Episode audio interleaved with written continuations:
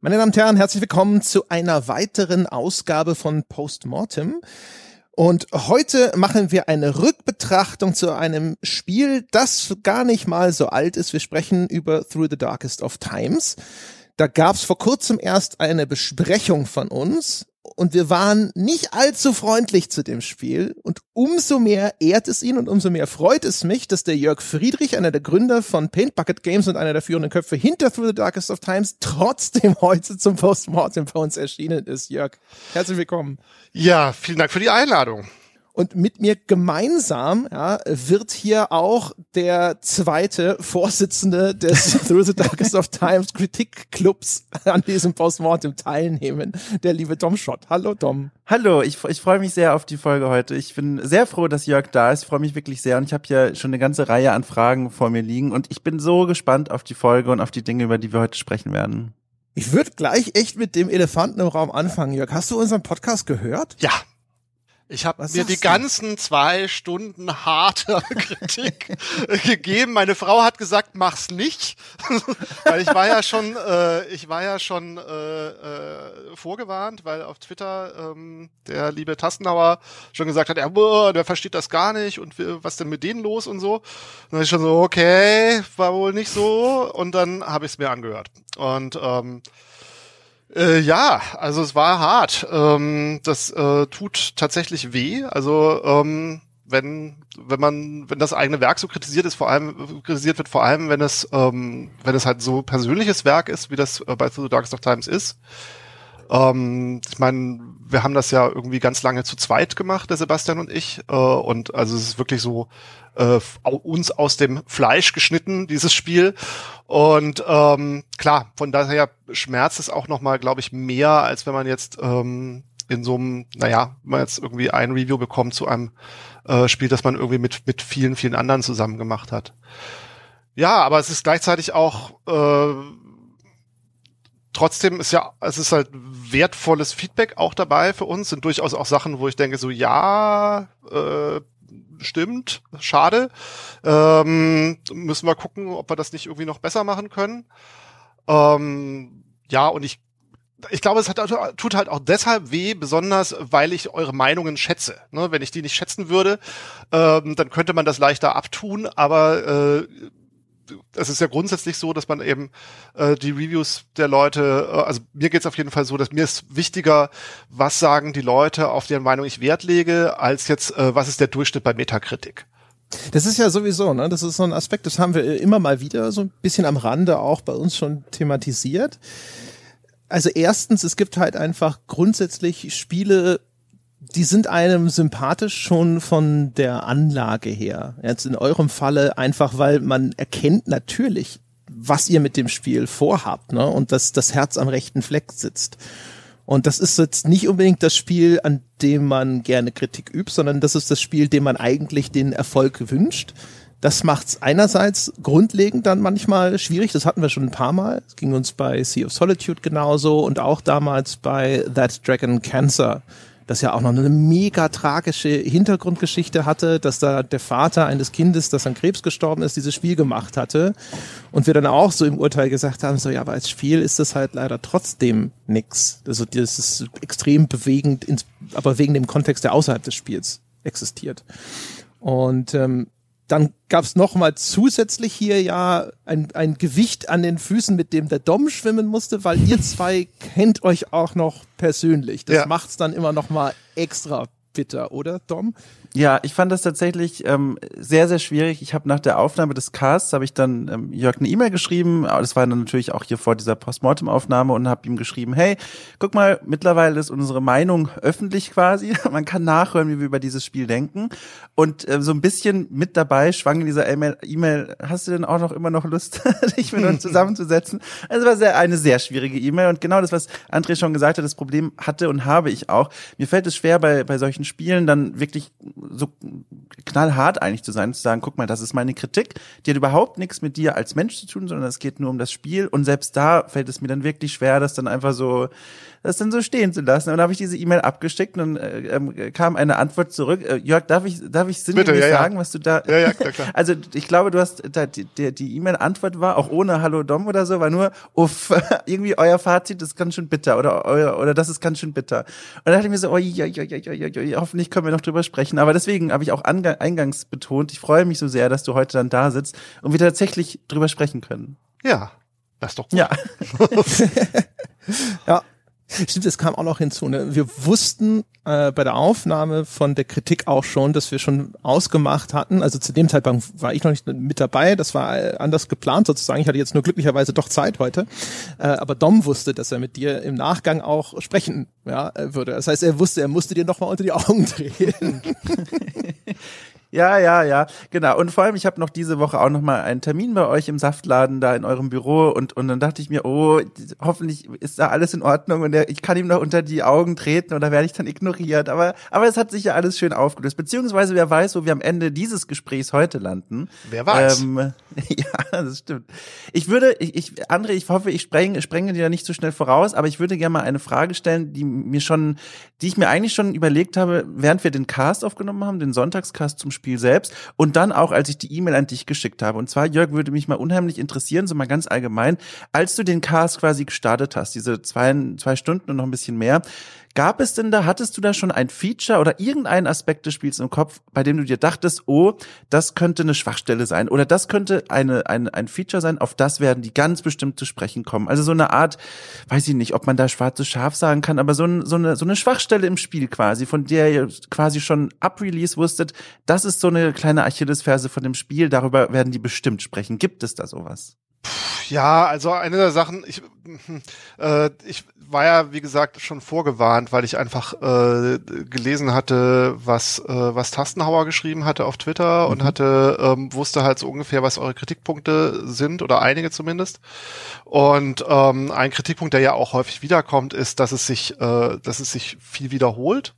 So, also dass man auf der Karte doch immer wieder äh, ähnliche oder die gleichen Aktionen macht, um, ähm, um weiterzukommen. Und ähm, also damit habe ich gerechnet, so, mhm. dass das, ähm, dass das kritisiert wird. Adrian, möchtest du dazu, ich glaube, du hattest dazu auch einen Gedanken, oder? Zu dem Gameplay-Loop. Wir hatten einige Gedanken.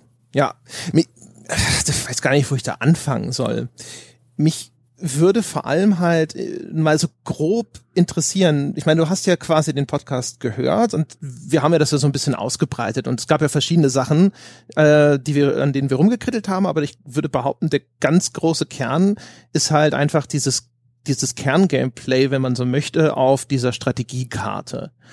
Ähm, wo mein Eindruck halt ist, also erstens, das Ding ist halt relativ statisch und so. Das heißt, die eigentliche, das Spiel Spaß, jetzt wenn man mal so will, muss ja aus diesen strategischen Entscheidungen kommen. Und nicht nur ist das Ganze jetzt in seiner Darstellung und auch in seinen Abläufen relativ monoton, weil sehr viele Aktionen sich ähneln.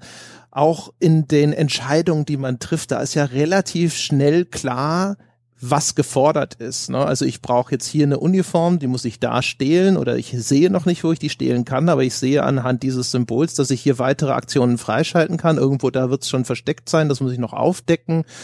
Da ist ähm, gar nicht so wahnsinnig viel, wo ich das Gefühl habe, da ist jetzt eine tatsächlich interessante, komplexe Entscheidung von mir gefordert.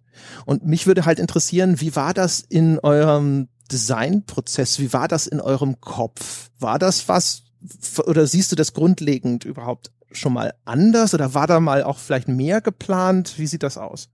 Also grundsätzlich, also eine der Design-Devisen, die wir halt hatten, ist, wir wollten das Spiel immer sehr zugänglich halten.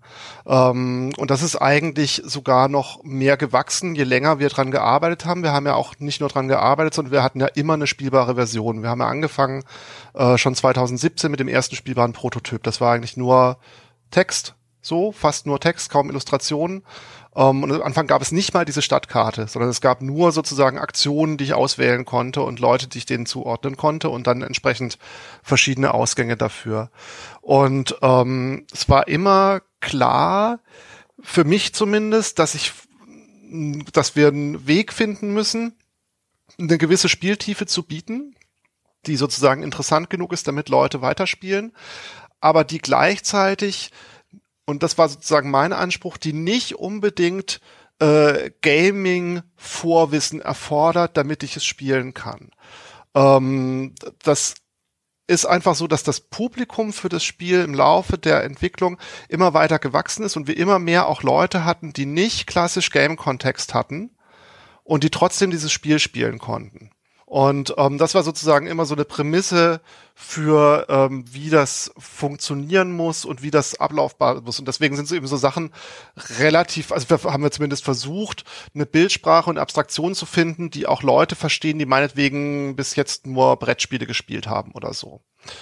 Ähm, das war so eine der Prämissen. Das andere war, auch da, ich glaube halt, dass das Spiel am besten funktioniert oder das ist auch immer meine Wahrnehmung von dem von den Rückmeldungen, die ich bekomme, wenn die Leute äh, anfangen im Kopf so ein bisschen eine Geschichte aus dem zu formen, was die Werte und Zahlen da bilden. Und ich kann verstehen, ähm, wenn man, dass das nicht bei jedem funktioniert und dass das nicht, äh, dass das für Leute sozusagen, die sehr viel spielen auch, dass die Systeme zu offensichtlich sind und die dann sagen so, naja, äh, okay, das ist ja hier einfach die vier und die drei. Das sind natürlich genau die Sachen, die wir eigentlich vermeiden wollten, aber das, ja, so ist es halt. Ähm, aber dass sobald Leute anfangen, sich so zu überlegen, okay, ich schicke jetzt den Sozialdemokraten, den Arbeiter ins Arbeiterviertel und lieber nicht den Katholiken, weil da könnte es irgendwie Streit geben. Und das Spiel äh, bildet es ja so ein bisschen ab, ne, mit diesem Malus und äh, Malus und Bonus dann scheint es immer ganz gut zu funktionieren. Okay, so als Herleitung finde ich das nachvollziehbar. Vor allem, wenn das dann halt äh, ne, sich so ein bisschen ausweiten muss und so. Da kann es dann halt auch passieren, dass es dann zumindest so aus unserer Blickwinkel sich dann vielleicht so ein bisschen zwischen die Stühle setzt. Ja. Ähm, wie ist denn die Genese dieses Spiels? Ich habe ähm, äh, ein Interview gesehen mit von dir, das hast du mit dem äh, YouTube-Kanal Writing Bull mal äh, aufgezeichnet weiß nicht genau, welches Datum das gewesen ist.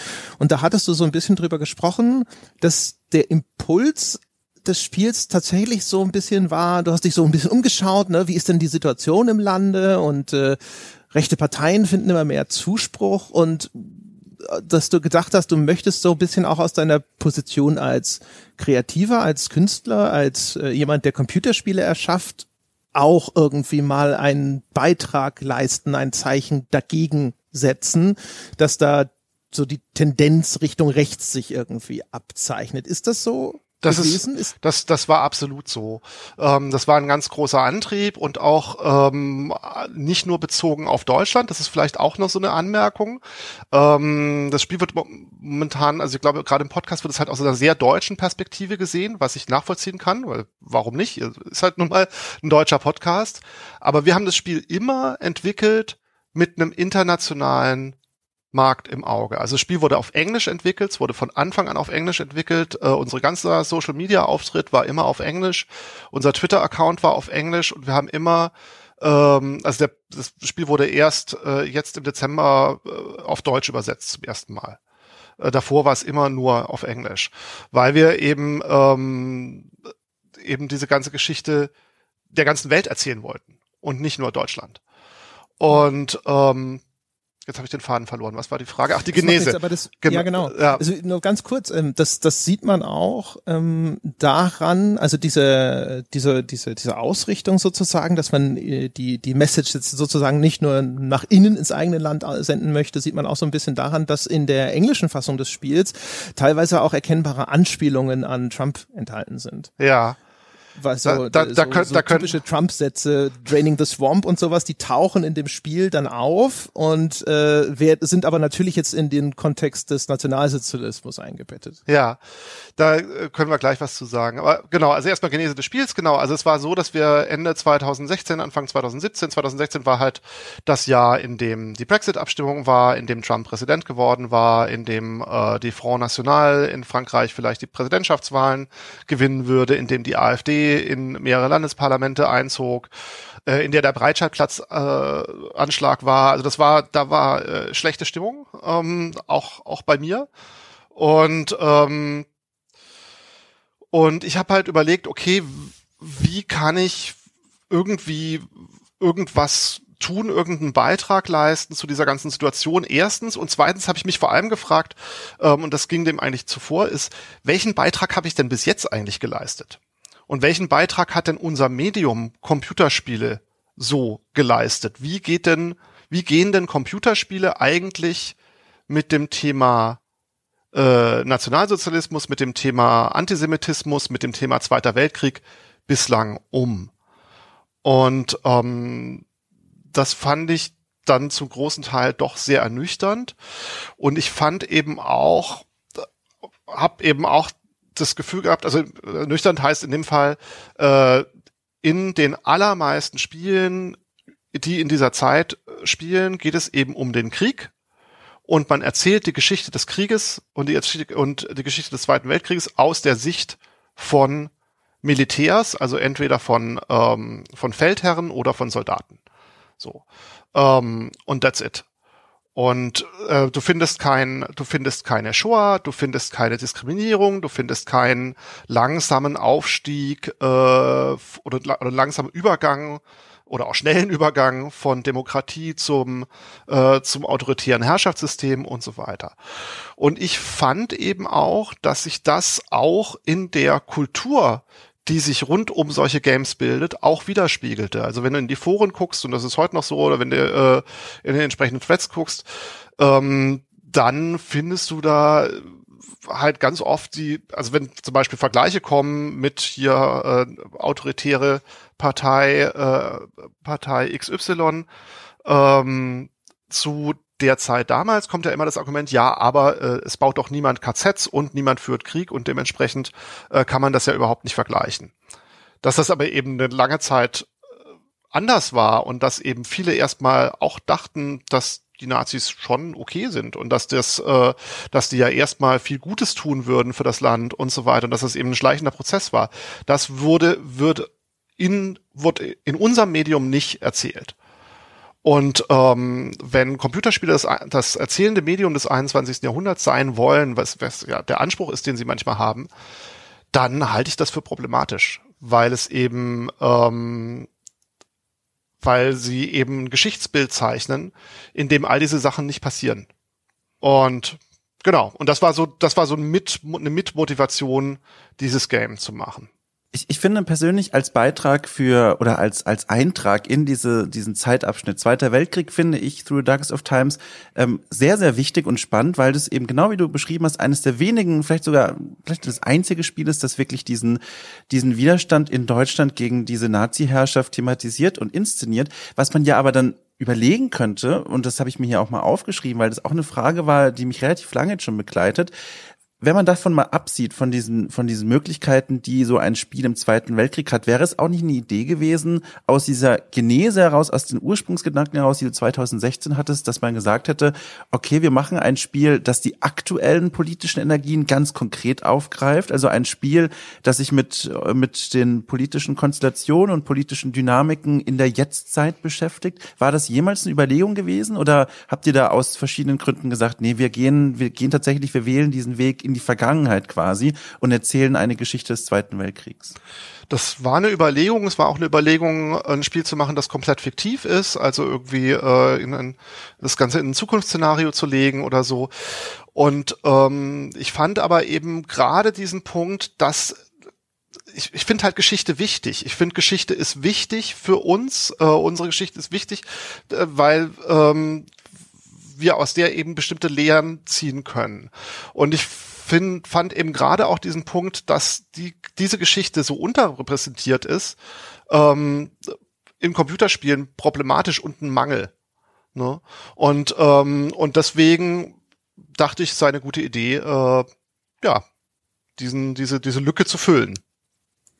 Das, das macht für mich Sinn. Was mich interessieren würde, ist, also jetzt ist der, der Entschluss gefasst, dass du sagst, okay, ich möchte ein Computerspiel machen Das ja, das ist eigentlich schon die erste Frage. Also wolltest du etwas machen, das Menschen aufrüttelt? Hast du das Gefühl gehabt, es gibt jetzt vielleicht auch mit dem Blick in den internationalen Markt ein Wissensdefizit?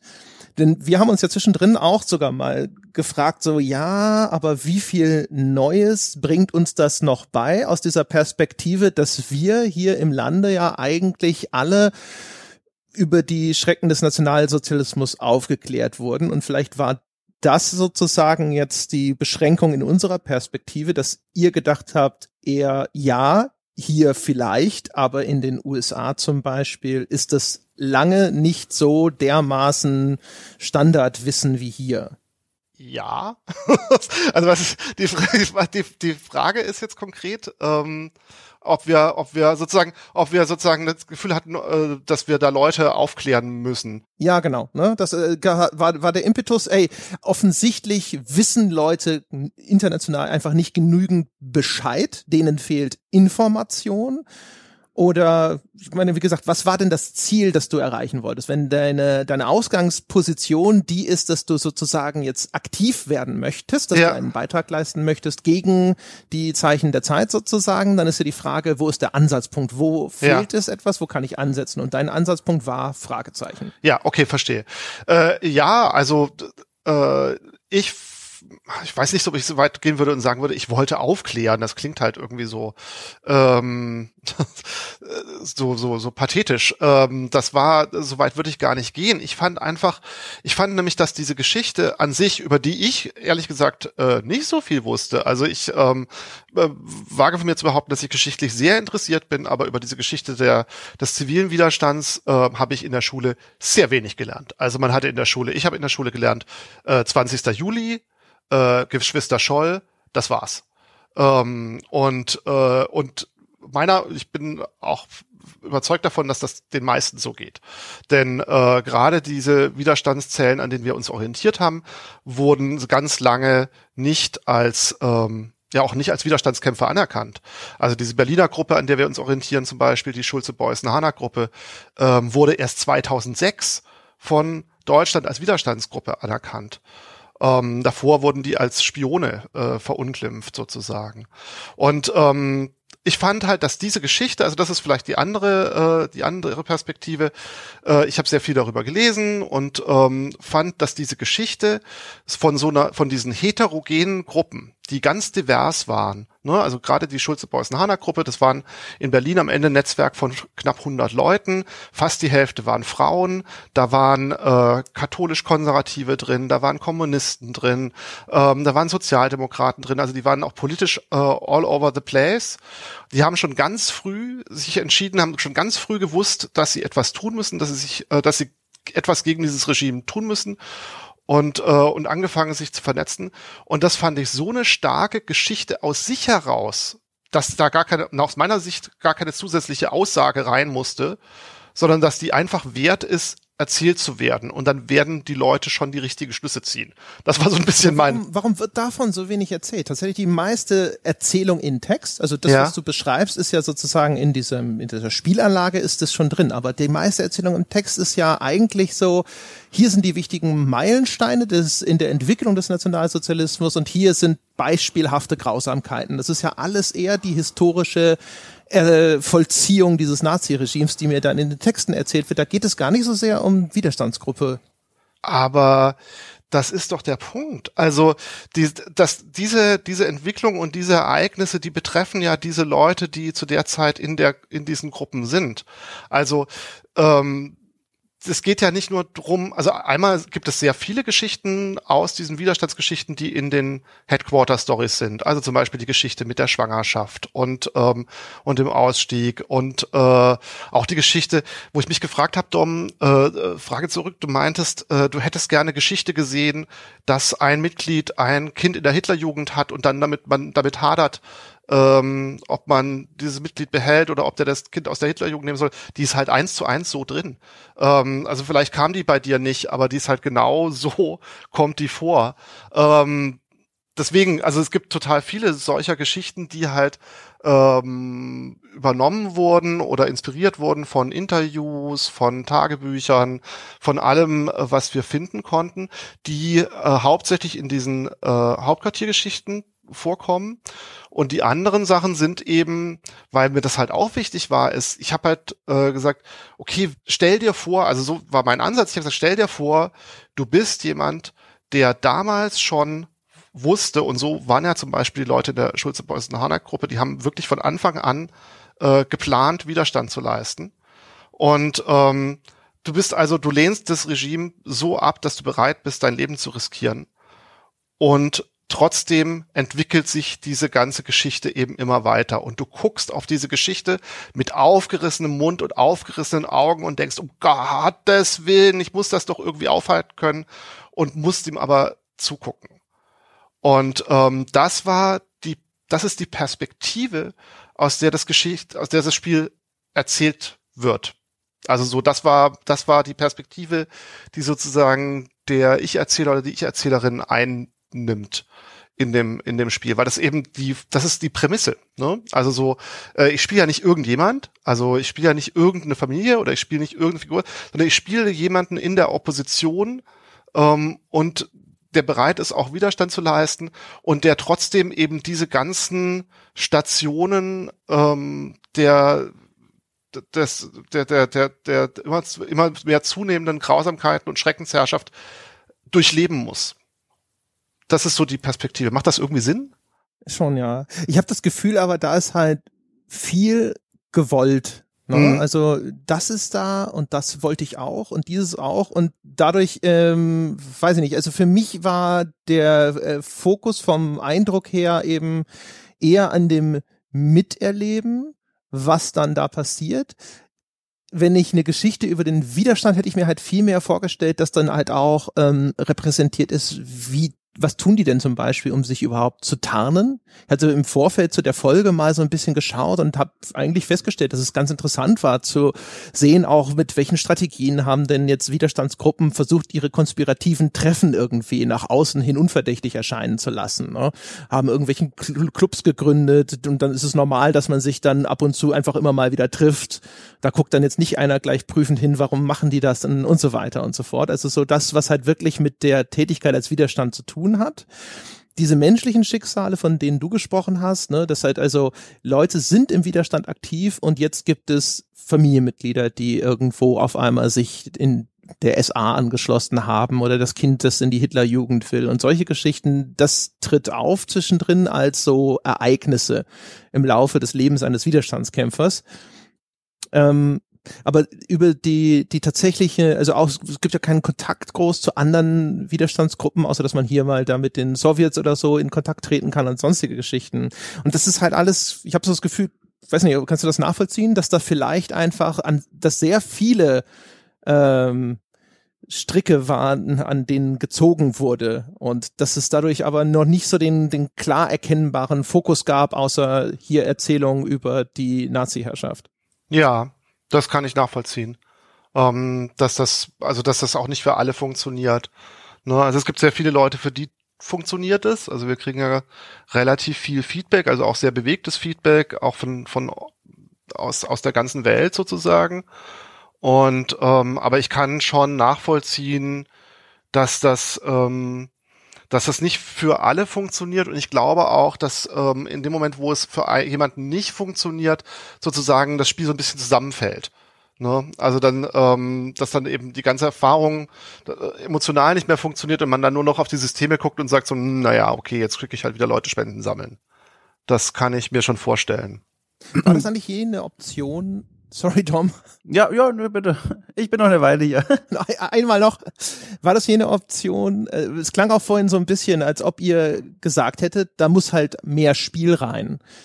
Ähm, und wir hatten ja auch, eine von unseren Sachen war, dass wir gesagt haben, diese beiden Teile, dieser Erzählteil, dieser Visual Novel Teil und dann dieser sehr systemische Kernspielteil, die wirken ein bisschen entkoppelt.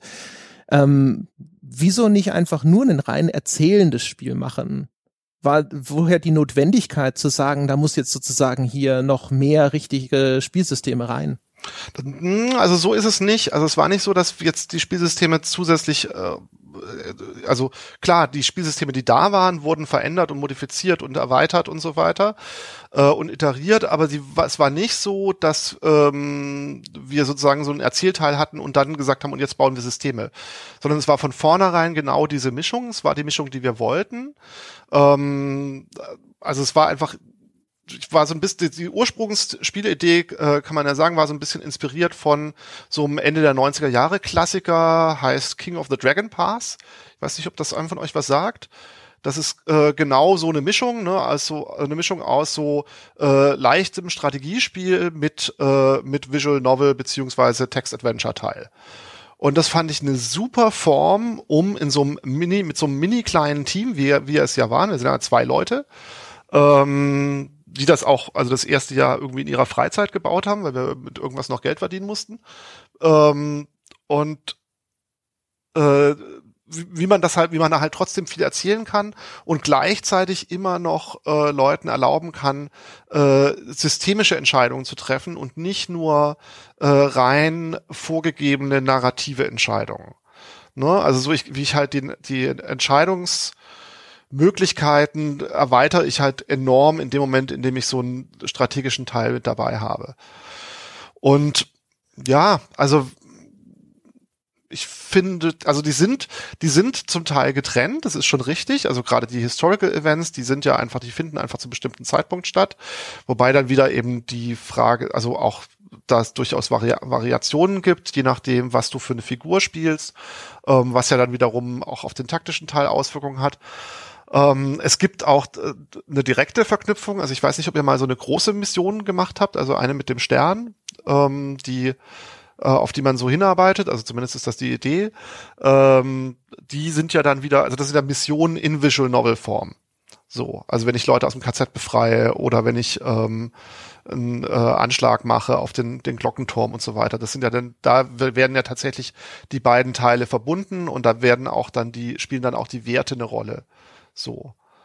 Ähm, also, ja, auch, auch wieder, also ich finde diese Form gut. Ich mochte das bei, bei King of the Dragon Pass und ähm, ich finde, das ist eine, ja, also wie gesagt, eine Möglichkeit für auch ein kleines Team ähm, relativ viel zu erzählen und trotzdem ein Spiel zu machen. Ähm, aber ja, was soll ich sagen? Wenn es für euch nicht funktioniert hat, hat es nicht funktioniert. Also was ist so. Ich, ich fand es, ich finde grundsätzlich die Entscheidung auch sehr spannend. Ich, ich habe ja auch im Cast erzählt, für mich war immer am stärksten das Spiel, wenn es in diesen Visual Novel Teil reinging, weil ich dann mich ganz auf diese Charaktere und ihre Geschichten konzentrieren konnte, während auf dieser Management Map, da auf dieser Übersichtskarte, auf dieser strategischen Karte, viele Entscheidungen für mich zu sehr spielmechanischen Entscheidungen wurde, weil das Spiel das auch so ein bisschen immer, ich fühlte mich immer in diese Richtung gedrängt, immer zu optimieren und und gar nicht so richtig zu gucken, wen schicke ich da eigentlich, sondern vor allem welche passenden Werte kann ich in die jeweiligen Missionen Positionsfelder reinziehen, um dann möglichst zu Erfolgschance zu haben. Und diese, diese sehr kalkulierten Überlegungen haben mich immer wieder von diesen Spielfiguren entfernt, immer so eine, für so eine emotionale Distanz gesorgt. Und was mich da interessieren würde, wäre, warum ähm, ihr nicht entschieden habt, so ein bisschen mehr mit diesen, mit den Möglichkeiten der Icons oder dieser Aufträge insgesamt auf dieser Übersichtskarte zu spielen. Also was ich meine ist, ich habe gemerkt, dass dieser Widerstandskampf in meinem Playthrough unheimlich einfach war. Also ich habe gespielt in diesem höheren Schwierigkeitsgrad, den kann man jetzt zu Spielbeginn auswählen auswählen, ob man eher die Geschichte erzählt bekommen möchte oder auch wirklich eine, nur einen Speicherstand, dass man wirklich äh, sich, sich vor diesem Regime fürchten muss. Und ich hatte trotzdem kaum Schwierigkeiten, weil ich immer das Gefühl hatte, ich habe immer genug Angebote an Missionen, die ich erledigen kann. Ich komme immer gut an Geld, ich kann immer neue Leute rekrutieren, da gibt es keinen Pool, der irgendwann erschöpft ist. Und was ich erwartet hätte, wäre, dass tatsächlich auch mal so Momente gibt, in denen, keine Ahnung, eine Runde lang, weil gerade irgendein historisches Event stattfindet, das dazu passt, alle Aufträge unmöglich zu schaffen sind. Dass ich quasi einfach nichts gerade in dieser Stadt unternehmen kann oder dass sich gerade einfach niemand raustraut, um mir zu helfen. Und da frage ich mich, ob diese, ob ihr vielleicht diese Gedanken hattet, aber die dann geopfert habt zugunsten dieser Zugänglichkeit, dieses, dieser Begriff, den wir ganz am Anfang des Gesprächs schon mal hatten, dass ihr den Anspruch hattet, den man ja auch sehr gut nachvollziehen kann. Wir wollen dieses Spiel auch für Menschen spielbar machen und zugänglich machen, die vielleicht kein Interesse daran haben oder, oder nicht besonders, äh, ja, kein, keine Erfahrung damit haben, Spielsysteme zu optimieren, dass die trotzdem diese Geschichte erzählt bekommen. Da würde ich gerne mal ein bisschen hören, wie da die Überlegungen hinter dieser Strategiekarte aussahen. Ja, ja, das ist auf alle Fälle so. Also ähm, das war, äh, das Spiel war mal viel schwerer. Das Spiel war mal viel schwerer. Ähm, es hatte, also da musste ich natürlich auch drüber nachdenken, als ihr das gesagt habt. Äh, so, deswegen ist das äh, wirklich wertvolles Feedback, ähm, weil wir da vielleicht auch äh, bei, insbesondere bei dem härteren Schwierigkeitsgrad etwas übers Ziel hinausgeschossen sind. Aber das Spiel war mal viel, viel schwieriger. Ähm, es waren auch mehr Sachen, äh, mehr Sachen versteckt. Also zum Beispiel diese ganze Mechanik, ähm, dass man den Verfolgungsgrad sieht an den Leuten. Das, das wurde früher nicht angezeigt. Das war vorher sozusagen versteckt und man musste so ein Gefühl dafür entwickeln, ob die Leute jetzt gerade verfolgt werden oder nicht, wie oft man die eingesetzt hat. Was dazu und dann in der Wahrnehmung der Leute hat es eben dazu geführt, dass Leute äh, ständig einfach so verhaftet wurden. Was auf der äh, in der prozeduralen Rhetorik natürlich genau diese Geschichte erzählt, die man erzählen will. Äh, es ist total gefährlich und es ist total ähm, und man man traut sich nichts mehr und es hat tatsächlich bei vielen Leuten auch genau dazu geführt, dass sie also in den Spieltests, dass sie gar nichts mehr gemacht haben und ähm, und total Schiss hatten. Ähm, Eigentlich super spannend, ne? Ja, also als ja. soziales äh, Experiment hervorragend. Ja, als Spielmechanik kann ich verstehen, dass ja, man da genau. Gleichzeitig war es dann eben so, also das, also es gab auch Leute, die fanden das gut und ähm, vielleicht machen wir einfach noch mal einen Modus hin, das wieder so ist. Ähm, aber äh, gleichzeitig war das eben so, dass du gemerkt hast, die Leute, die halt keine äh, ausgeprägten Gamer sind und die die äh, die entsprechende Frustrationstoleranz nicht haben, auch einfach noch mal neu anzufangen ähm, oder selbst selbst irgendwie ein paar Runden zurückzugehen und neu zu laden, ähm, dass du die halt verlierst und dass du die ausschließt, dass du zwar ähm, auf der Ebene der der äh, Regelerzählung äh, das Richtige tust sozusagen, ähm, aber du schließt halt gleichzeitig ähm, Menschen davon aus und da mussten wir oder ich im Endeffekt eine Entscheidung fällen, zu sagen, okay, entweder ähm, wir bleiben bei der reinen Lehre und ähm, und lassen das halt so und äh, kommt halt klar, oder wir machen es zugänglicher. Und, ähm, und wer, ich habe mich dann dafür entschieden, es zugänglicher zu machen. Was und, ist denn mit Option 3, das über eine Schwierigkeitsgrade oder Spielmodi zu lösen? Ja, das ist eine gute, das ist eine gute Option. Das ist natürlich auch immer eine Frage der, äh, der Ressourcen. Ne? Also zusätzlicher Schwierigkeitsgrad heißt, musst du bauen, musst du testen, so. Aber ist auf jeden Fall was, was, ähm, was ich gut fände, äh, wenn wir das noch machen. Also wir sind auch, das Spiel ist ja auch nicht abgeschlossen für uns. Ne? Also wir haben jetzt seit das Spiel raus ist jede Woche ein Patch nachgeliefert und ähm, wir sind auch, so The Darks of Times wird uns auch noch eine Weile beschäftigen. So. Ja, ich, ich, ich finde das, ich finde äh, diesen, diesen Gedankengang dahinter auch sehr nachvollziehbar, dass man sich dann irgendwann entscheidet, okay, wir machen es eben dann zugänglicher für mehr Menschen. Was ich mir dann halt beim Spielen gedacht habe, war, also ich habe mir das ja auch schon so gedacht, dass das ja wohl die Überlegung gewesen sein muss. Bei mir kam nur manchmal dann die Message an, alleine jetzt gespiegelt durch die Spielmechaniken und wie ich die, wie, wie ich mit denen umzugehen lerne, dass bei mir dann manchmal so der Gedanke kam, auch wenn man es natürlich besser weiß, wieder Widerstand ist eigentlich gar nicht so schwer, weil man man kann sich durch diese Systeme so ein bisschen durchmogeln. Man es ist ja scheinbar gar nicht so schwierig, ähm, andere Leute zu finden und zu rekrutieren. Man taucht mal unter und ist eine Runde später quasi nicht mehr in diesem Fahndungslevel. Da kann ich mir vorstellen, dass es auch wirklich schwer gefallen sein muss, diese Entscheidung zu treffen, weil ja diese diese Implikationen, die damit verbunden sind, dass man womöglich ein Bild zeichnet von einem Widerstand, der gar nicht mal so schwer fällt diesen Menschen, weil es ja einfach ist im Spiel, dass das gar nicht so eine einfache Entscheidung war, oder? Es war eine total schwere Entscheidung. Also generell ist das das Spiel, wo ich mit großem Abstand die allerschwierigsten Game Design Aufgaben zu lösen hatte. Also diese wie ähm, wie bringst du das rüber? Wie transportierst du? Äh, wie bringst du? Wie abstrakt? Also Spiel ist ja immer eine Art von Abstraktion und ähm, und man muss sich immer fragen, okay, wo äh, wo opfere ich jetzt sozusagen die realen Ausgangsbedingungen zugunsten einem äh, einer Spielmechanik, ähm, die äh, die Leute auch erwarten vielleicht und wo nicht. Ne? Mhm. Und ähm, also so an ganz vielen Stellen sind wir da auch haben, machen wir auch da Dinge bewusst anders als äh, als andere Games und ähm, was auch sicher dazu führt, dass das Spiel dann wiederum für Leute, die eben Spiel Erwartungen haben, ähm, dass diese Erwartungen teilweise nicht erfüllt werden. Also ein Beispiel dafür ist zum Beispiel, dass wir dir ja kein Ziel geben. Also wir hatten das auch mal drin, dass du in jedem Chapter ähm, eine bestimmte Aufgabe erfüllen musst oder eine von x Aufgaben. Ähm, also zum Beispiel erreiche 50 äh, Unterstützer oder äh, mache eine große Mission und so weiter. Und ähm, ich habe das wieder rausgenommen, weil das für mich zum Beispiel wirklich zu einer blöden Aussage geführt hat. Ähm, so, so sozusagen, also Widerstand ist nur okay, wenn du jetzt irgendwie mindestens diesen Erfolg vorweisen kannst. Äh, sonst, ähm, sonst, sonst hast du es nicht gut gemacht, sonst hast du es nicht richtig gemacht. Ja, äh, da finde ich die aktuelle Lösung auch ganz spannend eigentlich, dass ihr dann so zwei Systeme habt, einmal diese Anzahl der Unterstützer und die Moral der Gruppe, weil ich habe dann auch mal ausprobiert, was passiert, wenn ich gar nichts mache. Also wenn ich so eine Runde einfach ablaufen lasse, ohne irgendjemanden auf eine Mission zu schicken, ohne irgendwas zu unternehmen.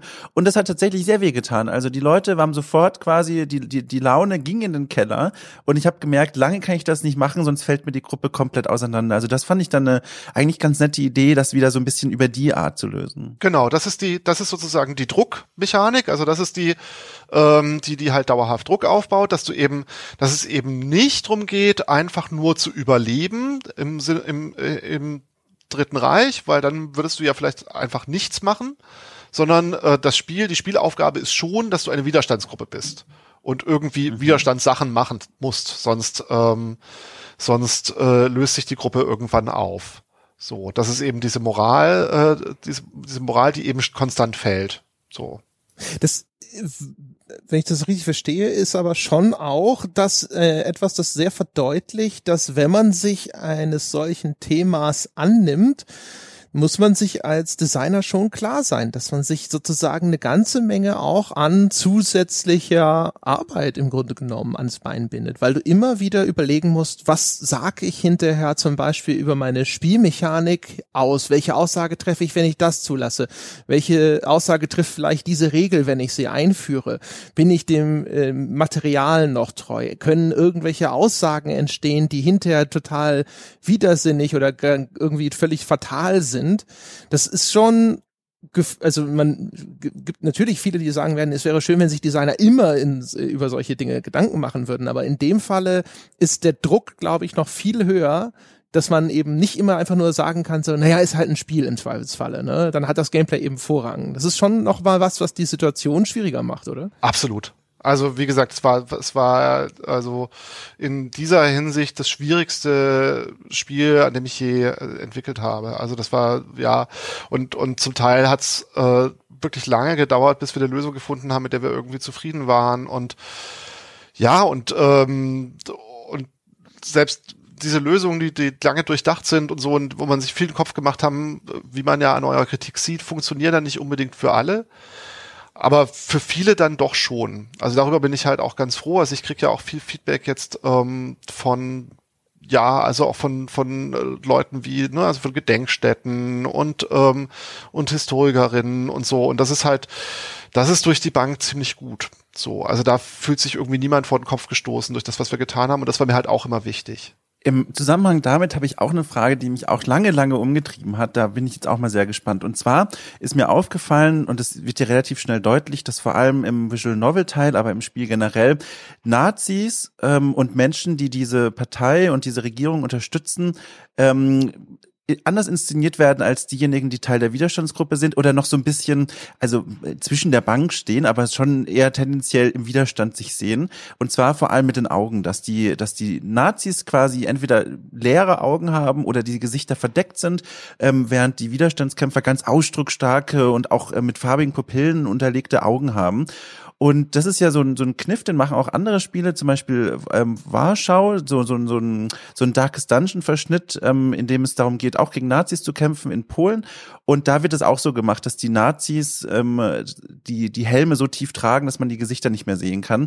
Und da wollte ich mal gerne wissen, was da so die Überlegung dahinter war. Denn was mich daran so ein bisschen irritiert hat, war, dass das Spiel, das an vielen anderen Stellen sehr, sehr feinfühlig damit umgeht, mit diesem Phänomen, dass Menschen nicht einfach, also bei manchen schon, aber bei vielen vielen Menschen auch nicht einfach ein Kippschalter umgeht und diese Nazis, sondern die, die sind plötzlich da drin und merken so, oh, ich bin im Grunde Nazi. Ich finde alles gut, was sie sagen, ähm, aber wie ist das jetzt passiert? Und dass diese, diese subtile Entwicklung oder dass es auch Menschen gibt, die vielleicht dann mittendrin wieder merken, mein Gott, es geht hier gerade alles völlig schief und ich sollte wieder hier rauskommen. Das wird ja so ein bisschen damit rausgenommen, weil diese Inszenierung ja, ja vermittelt, es gibt das eine Lager und das andere Lager. Und das stimmt ja im Grunde auch, aber es geht damit so ein bisschen diese, der subtile Ton verloren. Und, und da würde mich mal interessieren, wie der Gedankengang hinter dieser Entscheidung aussah. Also ich glaube, dass wir, also andersrum, ja, das ist natürlich eine bewusste Entscheidung und die gab es von Anfang an und die Entscheidung war, ähm, weil äh, wir gesagt haben, wir, diese Szenen werden ja aus deinen Augen geschildert, also wie du sie siehst. Das ist nicht, wir versuchen nicht eine neutrale Perspektive auf das Leben im Nationalsozialismus zu geben, sondern wir erzählen aus dem äh, aus der Perspektive von jemandem, der diesem System äh, gegnerisch gegenübersteht. Mhm. Und ähm, und für, deswegen ist für dich in so einer Situation, also so ist die die Vorstellung, ist halt selbst die nette Nachbarin mit dem Kuchen äh, aus der Kirchengruppe ist halt gefährlich und, mhm. ähm, und ist eine Bedrohung. Und das wollten wir über diese Augen abbilden. So. Und ja, also ich find's gut. Also ich finde, äh, ich find, also ich finde, ich finde, das ist halt, also das ist halt genau das, was es unterstreichen soll. Und wir sind da ja auch nicht subtil, ne? Also diese visuellen Sachen sind ja mit Absicht nicht subtil. Die sind sehr, mhm. äh, die sind mit sehr breiten Pinsel gezeichnet und das ist auch, ist da auch unser Stil. So. Mhm. Dieses ähm, dieses relativ plakative, die relativ plakative moralische Haltung, die in den Texten so zum Ausdruck kommt, ist das, ähm, ist es, keine Ahnung, ein, auch eher so ein bisschen der, der Wunsch des äh, Designers, wenn ich mir so, wenn man so will? Also ist es eher, ist es vielleicht auch eine Ansprache an das Publikum? Oder wolltet ihr das vielleicht auch mit einem besonderen Nachdruck so schreiben, um überhaupt keinen Zweifel aufkommen zu lassen, wo eure Position ist? Mm, nee, eigentlich ist das aus der gleichen Motivation heraus, wie, ähm, also wie wir auch diese Figuren so zeichnen. Es erzählt halt aus der Perspektive von jemandem, der sein Leben riskiert und das Leben seiner Familie riskiert, um diesem System Widerstand zu leisten. Und ähm, das ist halt keine neutrale Person. Das ist nicht, ne, also der hat nicht so, der hat, also sozusagen, der hat ja eine gewisse, gewisse Sichtweise und innerhalb dieser Sichtweise erlaube ich dir ja, dich auszudrücken sozusagen. Aber es ist halt nicht, also, um mal ein anderes Beispiel zu nennen, also irgendwie in einem Shooter kannst du in der Regel auch nicht mit den Monstern reden. So, sondern deine, deine Ausdrucksweise ist halt Gewehr. So. Und, ähm, und in diesem Spiel spielst du jemanden, der, ähm, der alles riskiert, um diesem System Widerstand zu leisten. Und aus den Augen dieser Person. Und das ist sozusagen die Erzählung. Naja, oder auch nicht, ne? Ja. Selbst wenn du sagst, das ist diese alle, alleine dieser Perspektive zu schreiben, auch die kommt ja nicht von ungefähr. Auch die habt ihr ja gesetzt. Und es ist ja nicht die einzige Perspektive, die ihr hättet einnehmen können. Ich frage es mal andersrum. Hattet ja. ihr je, äh, hattet ihr je Angst davor, dass ihr sagt, so, boah, wenn wir das nicht so machen, wenn wir da irgendwo das Ganze nicht sehr, sehr deutlich ausdrücken oder wenn wir nicht sehr aufpassen oder sowas, wenn da irgendwo auch nur mal zwei Zeilen dazwischen sind, die irgendwie nicht sehr eindeutig formuliert sind, kann uns das vor die Füße fallen? Weil es ist ja grundsätzlich schon immer so, so ein heikles Thema. Wir hatten es vorhin mit Bezug auf das Game Design, aber das betrifft ja auch die Erzählung an sich. Hm.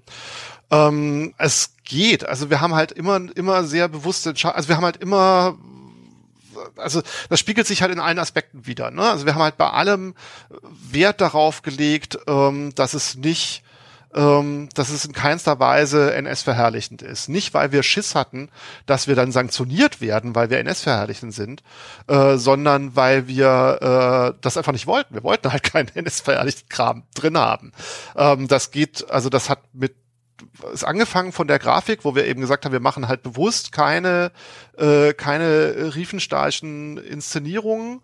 Ähm, ne, wie du das halt oft auch trotzdem in, in Hollywood-Filmen, die zwar äh, irgendwie eine, eine Geschichte über den 20. Juli erzählen, aber die dann halt trotzdem diese Straßen mit den Hakenkreuzfahnen so abfeiern. Ähm, äh, zwei Minuten lang in der Aufnahme.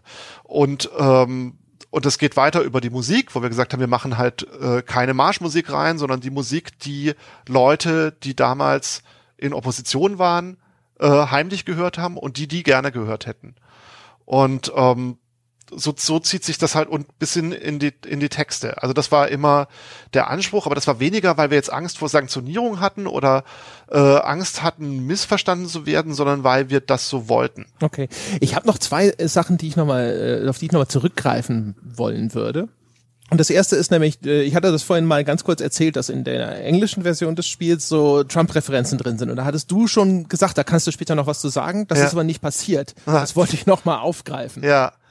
Also es gibt, ähm, also es gibt speziell eine, da ist oder es gibt äh, äh, in einer in einem Screen gibt es äh, gibt es zwei sogar, ähm, aber das, das eine ist besonders ist dieses äh, Goebbels says he's he's gonna dry, uh, drain the swamp. Das ist halt, äh, was er im Original sagt, ist, er wird den Stall ausmisten. Mhm. Ähm, und da geht's um die Medien und den Rundfunk. Ähm, also Goebbels kündigt an im März oder April 33, dass jetzt beim Rundfunk äh, äh, aufgeräumt wird und die äh, und bei den Medien aufgeräumt wird und die Journalisten rausfliegen, die da, äh, die da Ärger machen und dann wird eben so eine, so eine, ja, ne, wird im Prinzip äh, begonnen mit der Gleichschaltung und er sagt das in den Worten, er wird den Stall ausmisten. Und ähm, ich habe nach einer Formulierung gesucht, die diese autoritäre Sprache, weil es ist ja nichts anderes, ne? Es ist ja diese, äh, wie bei Kemperer, also das ist diese äh, äh, Kemperer, diese, diese autoritäre Sprache, die ähm, die da heranwächst, die das, die das transportiert auf Englisch. Und ich fand dieses Drain the Swamp einfach transportiert genau diese selbe Message.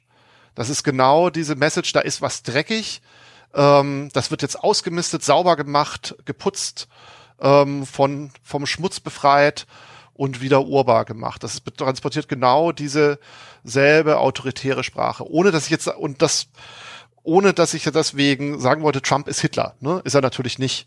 Äh, kann man natürlich nicht vergleichen. Aber diese äh, Muster, diese autoritären Muster und diese Art der Sprache, die kann man schon vergleichen. Okay, ich dachte, da kam noch was. Also, nee, nee, ich bin, Oder? Äh, also, Nee, also das verstehe ich. Wobei natürlich auch da, äh, natürlich, weißt du, wenn das Spiel insgesamt eben nicht angedockt wäre an Nationalsozialismus, sondern irgendwo autoritäre Herrschaft oder äh, der, der vielleicht auch dieser dieser Wunsch teilweise, der in manchen Teilen der Bevölkerung zu existieren scheint, ne, nach starken Anführern und ne, ne, ne, und sowas thematisiert hätte, dann wäre das vielleicht einfacher gewesen. Ich habe gesehen, dass äh, in den manchen Steam-Reviews und so englische Kommentatoren an genau dieser Verknüpfung Anstoß nehmen, weil sie diese Gleichsetzung darin erkennen. Ne? Also die, die lesen das als, äh, guck mal hier, ne, der euer Präsident ist quasi wie Hitler oder wie Goebbels oder was. Ja, immer. das hat, hat mir auch zu denken gegeben und ich habe auch geguckt, ob wir das ähm, wo und wie wir das abmildern können, an welchen Stellen das vielleicht nicht so gut ist. Aber grundsätzlich ist es halt so, finde ich, also vielleicht ist das Problem halt, weil an manchen Punkten, die halt genannt wurden, ist es halt tatsächlich so, dass es jetzt kein bewusster Versuch ist, irgendwie die Sachen gleichzusetzen, sondern dass halt einfach leider die gleiche autoritäre Sprache verwendet wird. Und das ist halt vielleicht eher ein Problem ähm, von Politikern, die diese Sprache verwenden, als vom Spiel. Ich weiß nicht. Ja, so, boah, sowohl als auch, ne? Also zum einen ist ja das, was du beschreibst, ist eigentlich total interessant. Ne? Also der Blick auf diese, diese Wortwahl ne? und auch wie dann bestimmte Dinge beschrieben werden. Auf der anderen Seite ist es, äh, ich weiß gerade nicht, wie heißt dieses Internetgesetz mit den Nazi-Vergleichen? Ja. Das Problem ist natürlich, dass das natürlich eine Provokation ist in der Hinsicht und das dann wieder, gerade ich meine, in den USA ist ohnehin schon der ganze Diskurs derart polarisiert und das ist vielleicht dann schwieriger macht, die Leute zu erreichen, weil sie dann auf einmal äh, das Ganze als Aktionismus wahrnehmen oder ähnliches und das dann sehr leicht ist, das vielleicht wieder wegzuwischen. Ne? Ja, ja, ja. Also, ja, vielleicht. Ich weiß nicht, ob das mit dem, also sozusagen, ob man alle erreichen kann, bin ich auch nicht so sicher. Ne? Also vielleicht, ähm, also es gibt halt, wir haben zum Beispiel so ein Review bekommen von einem amerikanischen Juden, der äh, eben sehr wohl auch die Überschneidungen sieht. Ähm, und also wie gesagt, ich habe dir tatsächlich habe ich bestimmte Stellen etwas abgemildert, weil mir diese ich mir diese Kritik schon äh, auch zu Herzen nehme. Ähm, aber auf der anderen Seite, also an vielen Stellen gibt es überhaupt keinen direkten Vergleich. Die Leute sehen trotzdem die Parallele ähm, und werfen das trotzdem dem Spiel vor. Ne? Also so. Ja, gut, das kann natürlich eh immer passieren. Ne? Das, also auch absurde Schlussfolgerungen sind natürlich immer oder vielleicht gerade möglich. Ähm, das zweite, was ich nochmal aufgreifen wollte, war vorhin hast du gesagt, dass es dir auch darum ging, so ein bisschen diesen schleichenden Übergang darzustellen. Und ähm, da habe ich innerlich so ein bisschen gedacht, so, boah, aber so schleichend war es doch gar nicht. Also quasi das Spiel steigt ja schon damit ein. Eine der ersten Dinge, die in diesen Storysequenzen vorkommen, sind, dass ich Zeuge einer Misshandlung werde, wo ein alter Mann von, glaub so vier SA-Typen zusammengeprügelt wird. Wo ich mir gedacht habe, das geht ja eigentlich, also es gibt natürlich einen Übergang zu noch schlimmeren, ja, von öffentlicher, schamloser Misshandlung hin zu Mord. Aber äh, es ist irgendwie ich finde, es steigt halt schon relativ hart ein. Ich, ich habe nicht dieses Gefühl, einen Frosch im Wasserglas zu, äh, zu sein, sondern ich habe das Gefühl, es war von Anfang an schon kochend, ja, und es wurde dann halt noch schlimmer. Ja.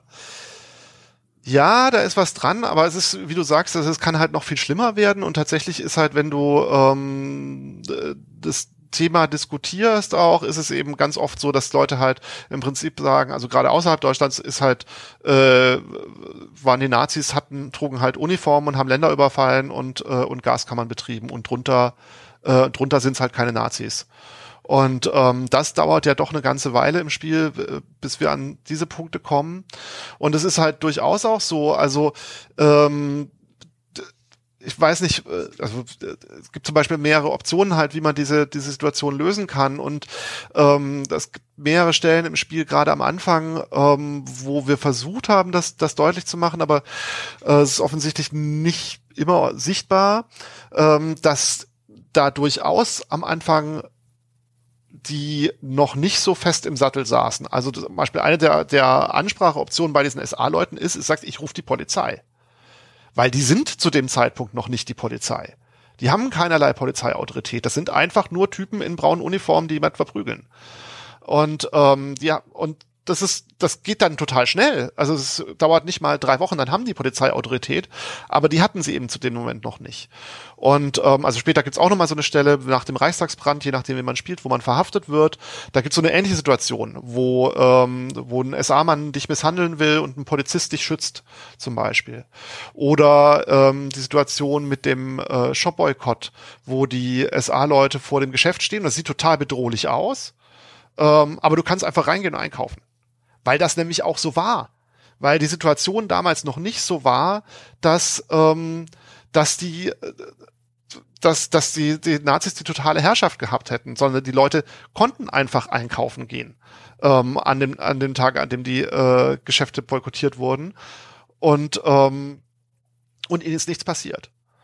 Und insofern klar, das ist natürlich vielleicht, vielleicht zu subtil und nicht so richtig sichtbar, aber es ist halt durchaus eine Entwicklung da. Und eigentlich erst, äh, und äh, also so richtig schlimm wird's ja dann ab der Köpenicker Blutwoche, die dann dargestellt wird. Das war ja auch wirklich so ein, so ein, äh, so ein Rausreißer, so ein Peak. Nicht mal fünf Monate danach. Aber davor, und es ging, du hast schon recht, es ging total schnell, aber davor war es schon so, dass man ähm, mehr tun konnte, als heute auch oft gesagt wird, dass man tun konnte.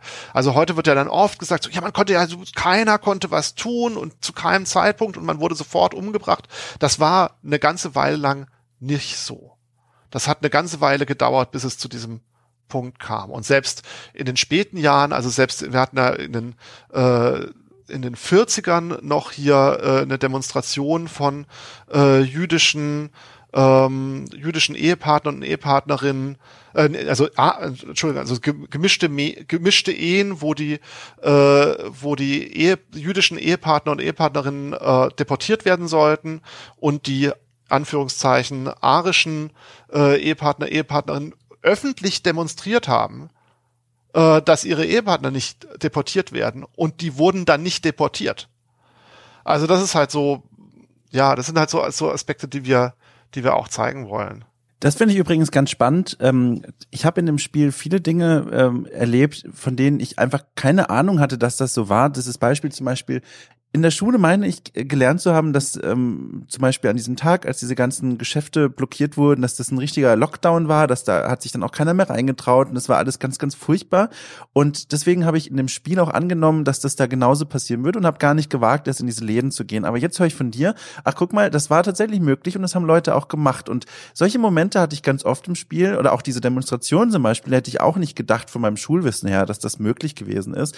Da frage ich mich, wieso in dem Spiel ähm, oder, oder anders gesagt, warum in dem Spiel so wenig transparent gemacht wird an, an, an Recherchen und an historischem Material, das ihr ja für die Entwicklung recherchiert haben müsst. Ihr seid in Archive gegangen, habe ich gelesen. Ihr habt mit, mit Lehrern und mit Historikern gesprochen.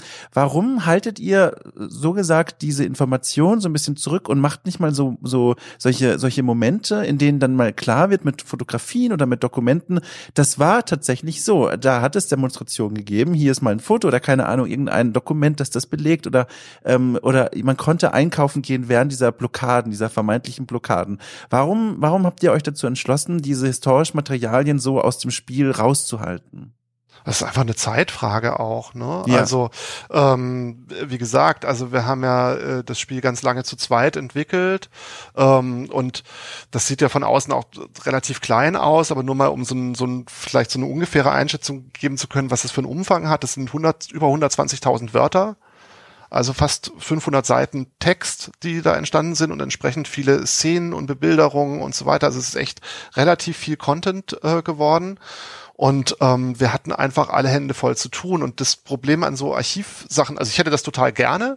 Und es ist auch nicht ausgeschlossen, dass sowas noch kommt, aber wenn, dann wahrscheinlich nicht im Spiel ähm, weil, äh, also das, wir haben relativ früh mal angefragt, wie das ist, Sachen reinzunehmen, jetzt eins zu eins. Du brauchst halt für alles Lizenzen, du brauchst für alles eine Erlaubnis, dass du es benutzen darfst, ähm, dass du es entsprechend benutzen darfst. Das ist oft gar nicht so einfach, selbst bei Sachen, die eigentlich in Anführungszeichen Public Domain sind oder sozusagen öffentlich sind. Du musst dir trotzdem die entsprechenden von den Archiven die entsprechende Erlaubnisse holen.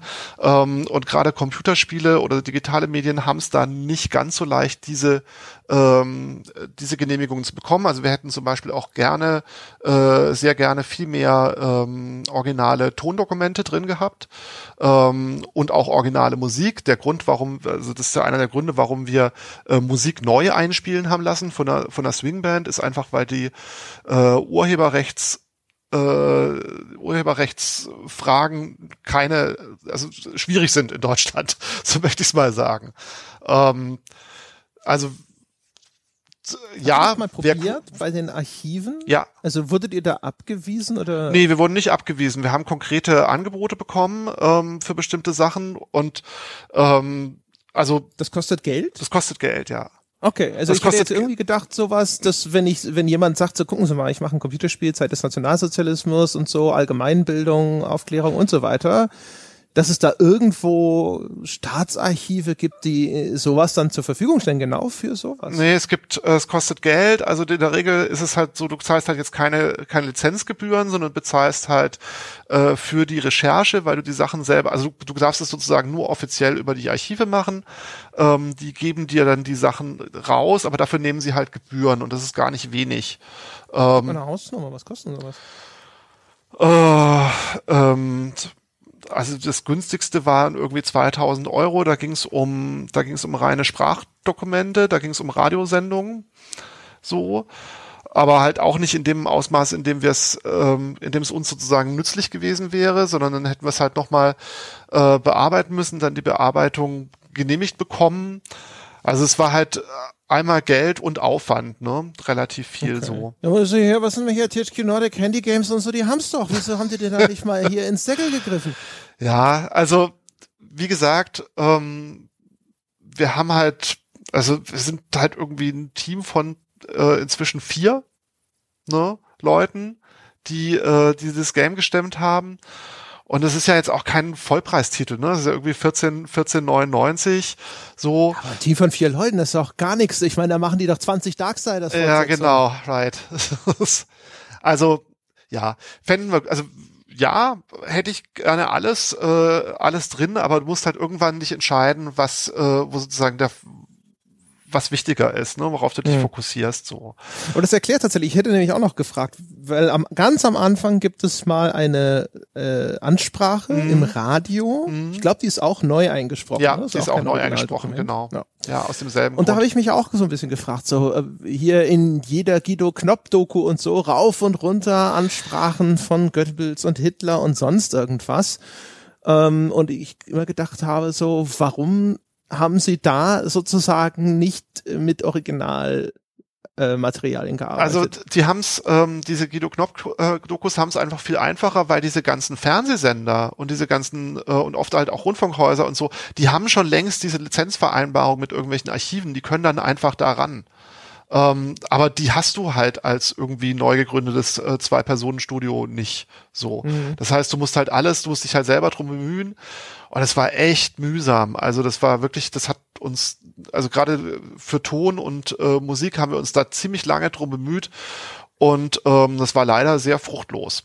So, also so, okay. Ja. Aber das finde ich interessant, weil das, ich hätte es mir einfacher vorgestellt. Ich hätte gedacht, ja, da ist ein Archiv, ja. dann gehst du hin und sagst, ich, ich, ich mach das und das und ich hätte gern und ich möchte und ja, mehr oder minder aus die Maus. Ne? Also ich hätte gar nicht mal gesagt, gedacht, dass da jetzt große Kosten entstehen, wobei so groß sind sie ja dann nicht, wenn wir jetzt über 2000 Euro sprechen würden. Nein. Aber klar, Nachbearbeitung, damit das dann vielleicht äh, vom Ton her nochmal besser passt oder sowas, sowas kann natürlich dann auch nochmal zusätzlich ins Geld gehen, das verstehe ich schon. Ja. Und das wäre dann wahrscheinlich auch genauso gewesen, wenn man jetzt gesagt hätte, die Tageszeitung äh, sowas im Original irgendwie nach da ins Spiel einzubauen und ähnliches. Das wäre wahrscheinlich noch schwieriger gewesen, hätten wir erstmal gucken müssen, gibt's die noch?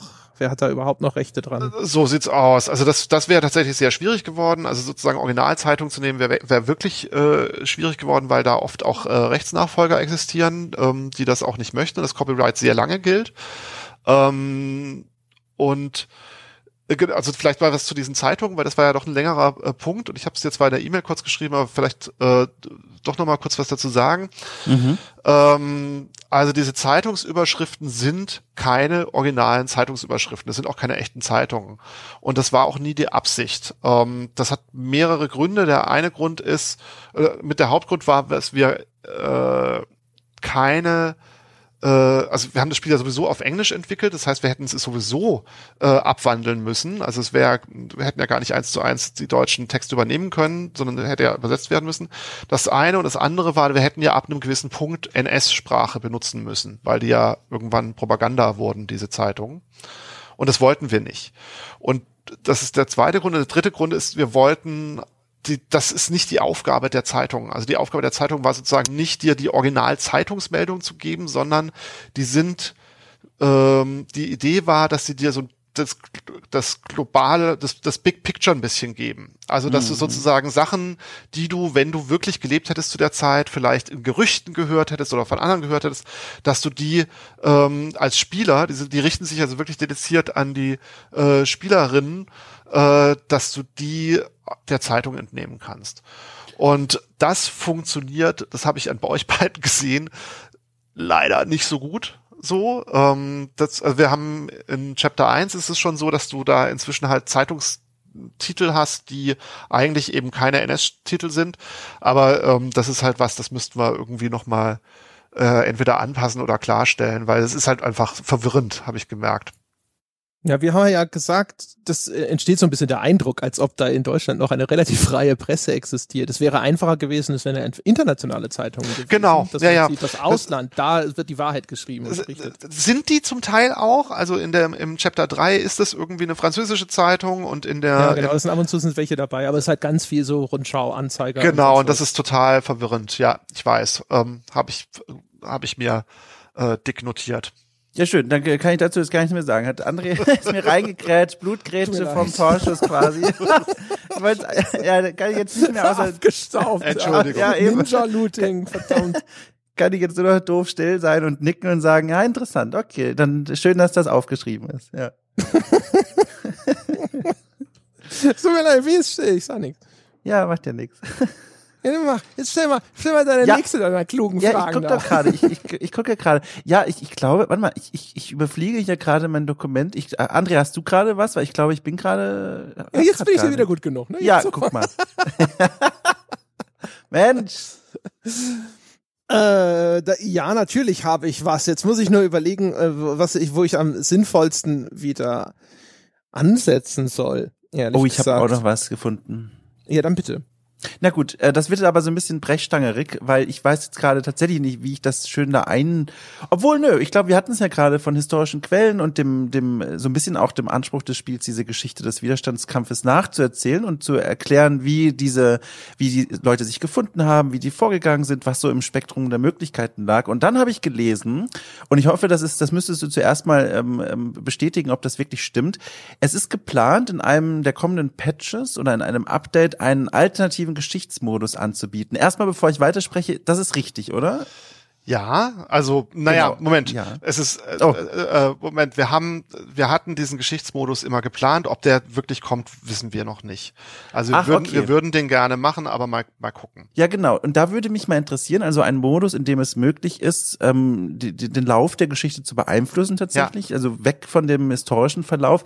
Da frage ich mich, inwiefern ist das denn vereinbar mit dem eigentlichen, mit der eigentlichen Idee des Spiels, die für mich als Spieler rüberkam als wir machen ein Spiel oder wir erzählen die Geschichte des Widerstandes, der im Zweifel gar nicht darum geht, dass die versuchten, die kompletten großen politischen Großereignisse zu ändern, direkt quasi das nächste Attentat auf Hitler zu planen, sondern, äh, so heißt es ja auch im Intro eures Spiels, Mitmenschen zu helfen, Leute zu beschützen und solche Dinge. Inwiefern ist das denn vereinbar mit dieser Idee des Spiels? Mhm.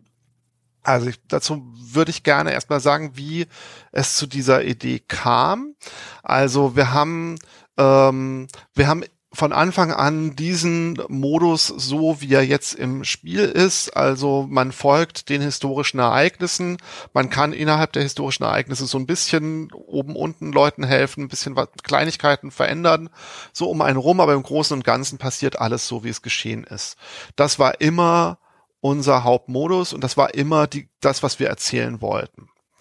Und im Gespräch mit zwei Geschichtslehrern dann, die haben wir, die kamen mal vorbei und wollten das Spiel, oder äh, angehende Geschichtslehrer waren das, ähm, und die haben das Spiel gespielt und getestet und wir hatten dann eine Diskussion hinterher drüber.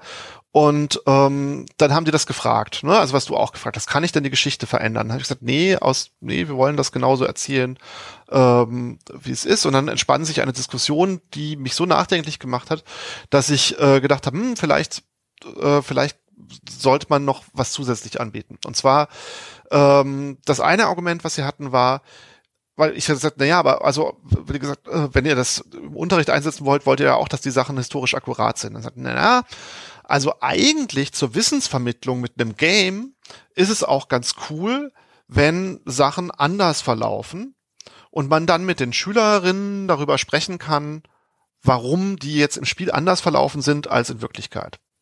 Dann sagt ja, okay, äh, fair enough, nehme ich zur Kenntnis, ist jetzt aber für mich so semi-interessant. Äh, ich mache das ja jetzt nicht nur für euch für den Unterricht. Und ähm, das zweite Argument, und das hat mich echt als Designer dann angesprochen und zum Nachdenken gebracht, war, und das zweite ist, du willst ja als Game Designer wünschst du dir immer möglichst viel ähm, Überlappung der Motivation der Spielfigur mit der Motivation des Spielers oder der Spielerin. Also möglichst, dass also das ist natürlich nicht uneingeschränkt so, weil natürlich äh, sitzt du vor deinem Rechner und spielst ein Spiel und die Spielfigur ist eben in der Spielwelt und hat da äh, ernsthafte Probleme. Ähm, aber es gibt immer wieder so Punkte, wo sich eben die Motivationen von Spielfigur und von Spielenden überschneiden. Ähm, das primitivste Beispiel ist, beide wollen nicht sterben oder beide wollen nicht, dass die Spielfigur stirbt. So und ähm, das Argument, das kam, war, die Leute, die damals Widerstand geleistet haben, die, natürlich war es sehr, sehr unwahrscheinlich und das wussten die auch, dass sie jetzt wirklich das Regime stoppen oder aufhalten können. Aber ganz sicher konnten sie auch nicht sein. So ein ganz klein bisschen Hoffnung, dass sie es vielleicht schaffen, hatten die schon.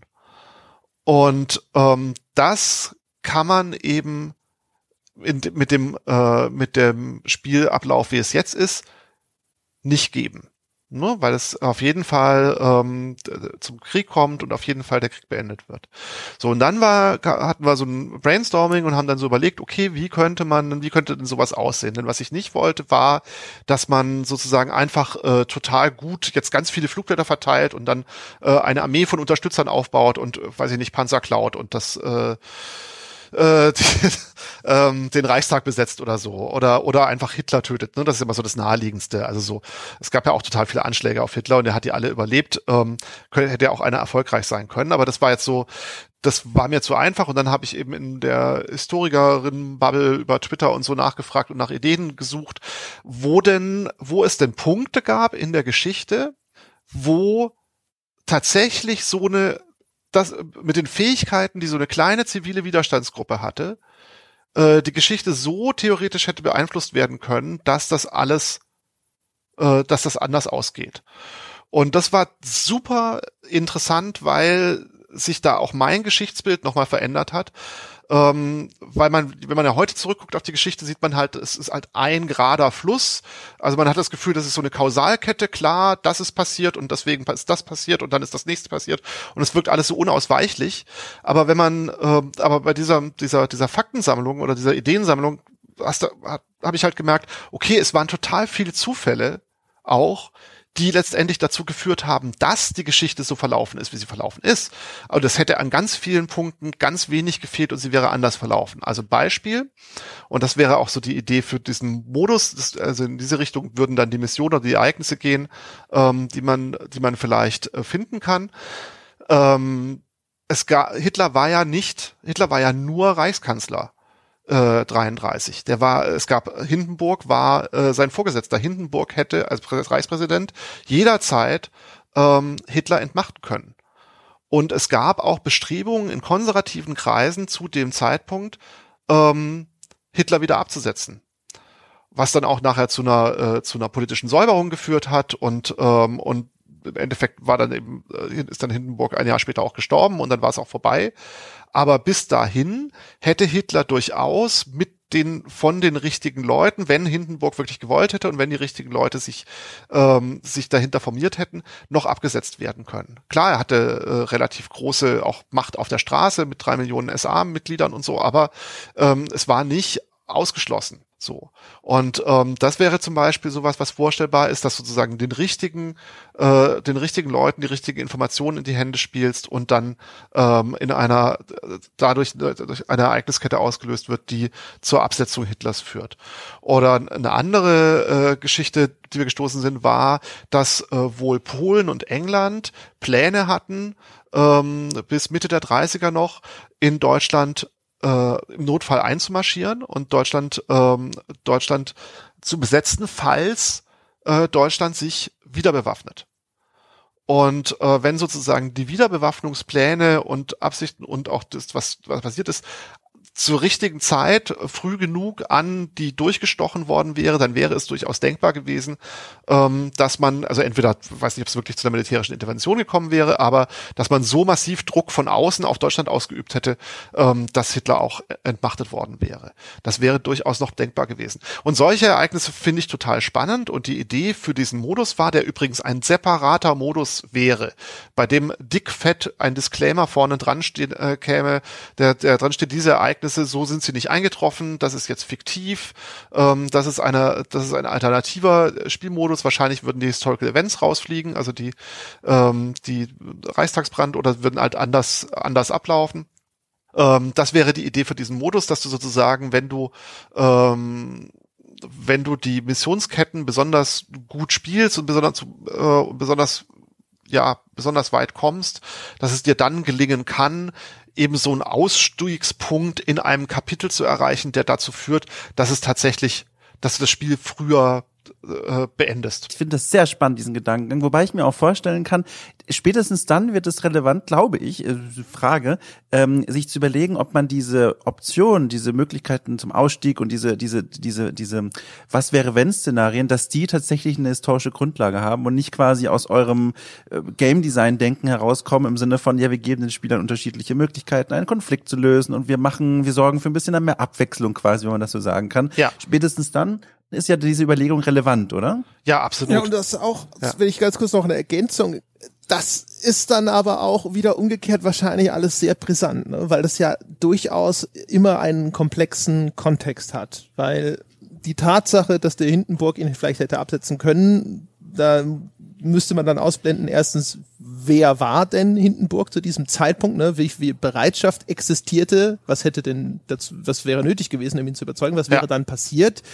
Ähm, denn das hatte ja damals noch sehr viel Rückhalt sozusagen auch in der Bevölkerung. Ne? Und äh, jetzt da irgendwie, also gab es da sowas wie Bürgerkrieg oder sonstige äh, Ausschreitungen zu befürchten, die dann auch hätten bedacht werden müssen und so. Also ich glaube, der Kontext, der dann hergestellt werden muss, jeweils für das, um die, die, die, diese, diesen Ablauf eine, einerseits glaubwürdig zu machen und auf der anderen Seite auch eben nicht Gefahr zu laufen, dass die Leute sagen so, ja, Moment, Moment mal, diese Erzählung hat ja jetzt hier Scheuklappen auf, weil sie blendet ganz viele andere Elemente aus, die äh, damals sozusagen auch in diesen Ablauf mit reingespielt hätten. Das wird schon sehr schwierig, oder? Ja, wahrscheinlich. Also ich finde es trotzdem äh, spannend. Also ja, also es wäre auf jeden Fall was, wo wir uns, wie gesagt, das war ja auch der Ansatz, war dann eben sofort Historiker und Historikerinnen zu fragen, hey, was habt ihr denn für Ideen? So, was, was gäbe es denn für Szenarien, die irgendwie äh, glaubhaft sind? Es ist halt immer ein fiktives Szenario, deswegen kannst du es immer in Frage stellen und sagen, es ist ja nicht so gekommen, weil ist ja anders gekommen.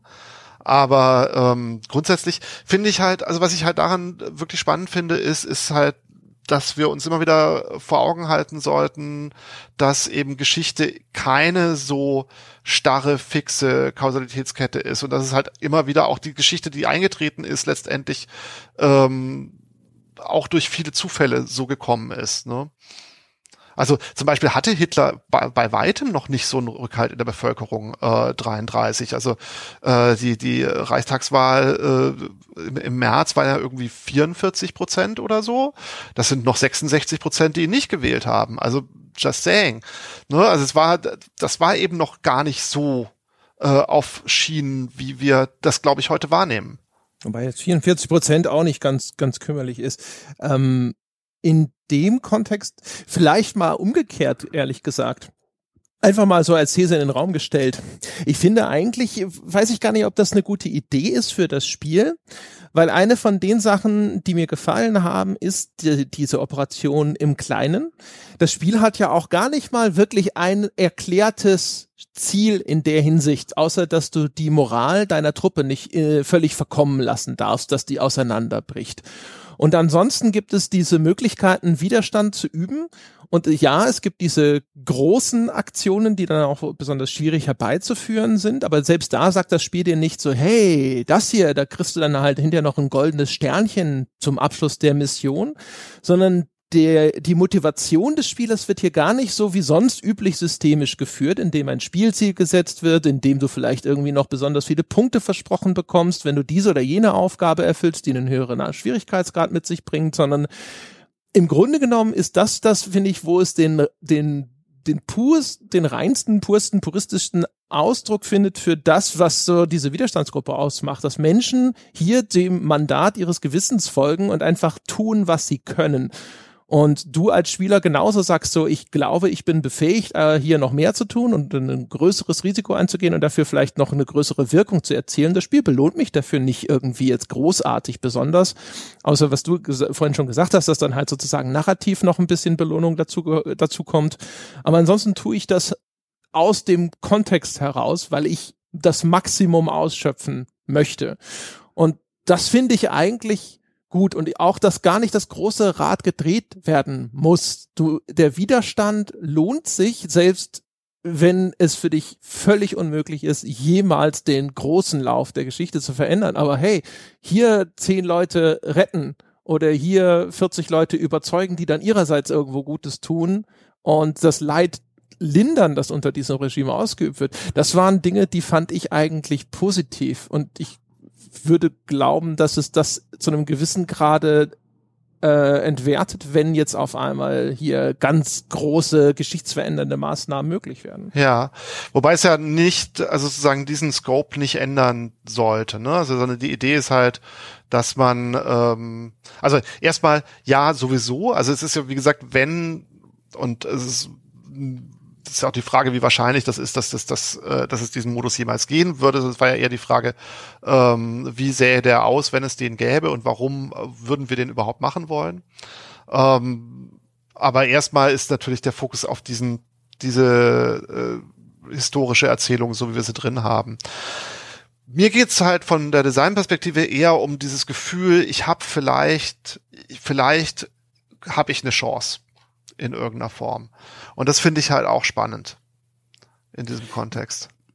Ja, vor allem, weil es eröffnet ja auch, also ich bin grundsätzlich erstmal auch bei André und da sind wir uns jetzt zu dritt einig, dass das so eine große Stärke von diesem Spiel ist, dass dieses kleine Rad vor allem gedreht wird oder eigentlich ausschließlich. Aber ich finde, da drin warten ja auch das Potenzial für ein paar Erkenntnisse und Einsichten, wenn dann doch mal diese Möglichkeiten besteht, ähm, die großen Dinge zu bewegen oder das zumindest in Aussicht gestellt wird. Und auch wenn das gar nicht klappt, auch darin ist ja eine Erkenntnis dann, dass man merkt, okay, es ist eben nicht so einfach, dass man jetzt plötzlich sagt, man organisiert irgendwie ein Attentat auf Hitler und hat dann genau. da drei verschiedene Vorbereitungsmissionen und dann klappt das, sondern vielleicht wird das mal angeregt von Leuten im Widerstand, vielleicht ploppt diese Mission auf der Karte auf und dann denkt man sich als Spieler vor allem, ach cool, guck mal, ich kann hier den, den, den, den großen Endgegner quasi hier schon in Runde vier besiegen. Und dann merkt man, nee, so einfach ist das gar nicht. Und das ist ja eine Erkenntnis, die wahrscheinlich auch historisch ist, die auch die Menschen damals in dieser Gruppe vielleicht dann gehabt haben. Und ich finde, darin steckt nochmal so ganz viel Potenzial, solange dieser Fokus eben ähm, bei diesem kleinen Rädchen bleibt. Genau, genau, das würde er auch. Wovon ist denn abhängig, ob das noch kommt? Weil du die ganze Zeit ja das so ein bisschen noch unter Vorbehalt sagst. Das ist total unter Vorbehalt. Also wir haben, also äh, wir haben uns, wir haben das Spiel geschippt ohne diesen Modus, weil wir und weil wir uns entschieden haben, die anderen Sachen sind wichtiger. Ne? Und das war übrigens immer die Entscheidung. Also das war immer ein optionales, äh, das war immer ein optionales Feature, dass wir gesagt haben, das machen wir, wenn wir noch Zeit haben. Und Achso, das würde jetzt dann als separater Spielmodus dann auch rein. Ja, genau. Ja, ja, sowieso. Ja, ja. Ah, ja, okay, sowieso. Dachte, das wäre nein. nur jetzt das dazu nein, nein, nein, nein, nee, nee, nee, nee, das wäre ein separater Modus. Genau, ja, das meinte ja, okay. ich vorhin. Das wäre ein separater Modus, auch mit Disclaimer, äh, Achtung, nicht, äh, nicht real.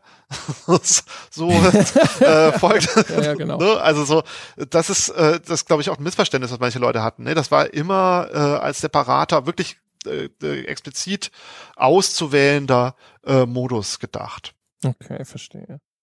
Der, äh, die, die Überlegung daran ist natürlich tatsächlich auch, das ist so eine Zwickmühle, ne, in die man sich da auch ein bisschen begibt, so zwischen, ähm, wenn ich historisch äh, authentisch bleiben möchte, dann kann keine, kein wirklich richtig großer, entscheidender, geschichtsverändernder Erfolg eintreten, weil so war es nun mal nicht.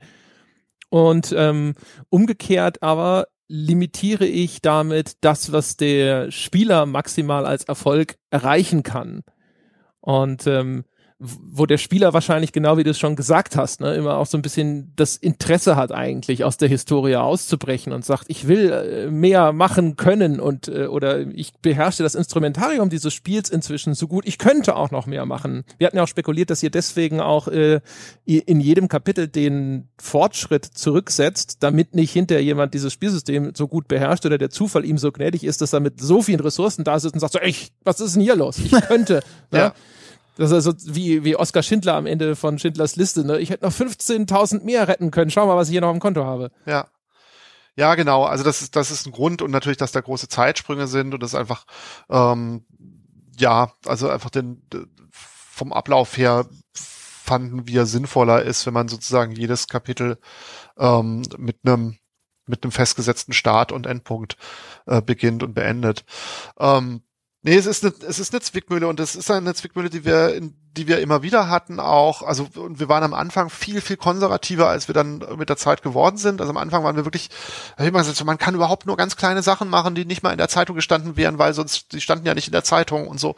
Und ähm, tatsächlich war es immer das Gespräch mit, ähm, mit Historikerinnen und Historikern, also insbesondere mit einer Geschichtslehrerin oder äh, Professorin, die Geschichtslehrerin ausbildet, ähm, die mir so ein bisschen die Angst genommen hat, weil ich am Anfang da sehr, sehr vorsichtig war und gesagt habe, können wir da überhaupt, und es ist ja eine fiktionale Gruppe und dürfen wir da überhaupt was machen, was irgendwie von der Realität abweicht?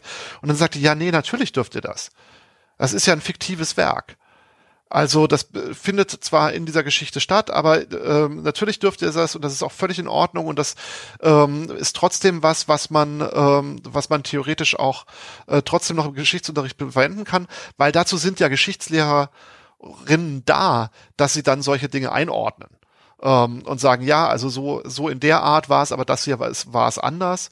Und ähm, das war ziemlich befreiend und hat dann auch erlaubt, dass wir gesagt haben, okay, wir machen jetzt diese großen äh, Missionen äh, zum Beispiel, nur ne, mit dem, äh, man kann ja die äh, Olympia, die, die äh, Glocke am Olympiastadion äh, sprengen zum Beispiel. Ähm, das ist ja nicht passiert. Ne? Das ist ja nicht wirklich geschehen.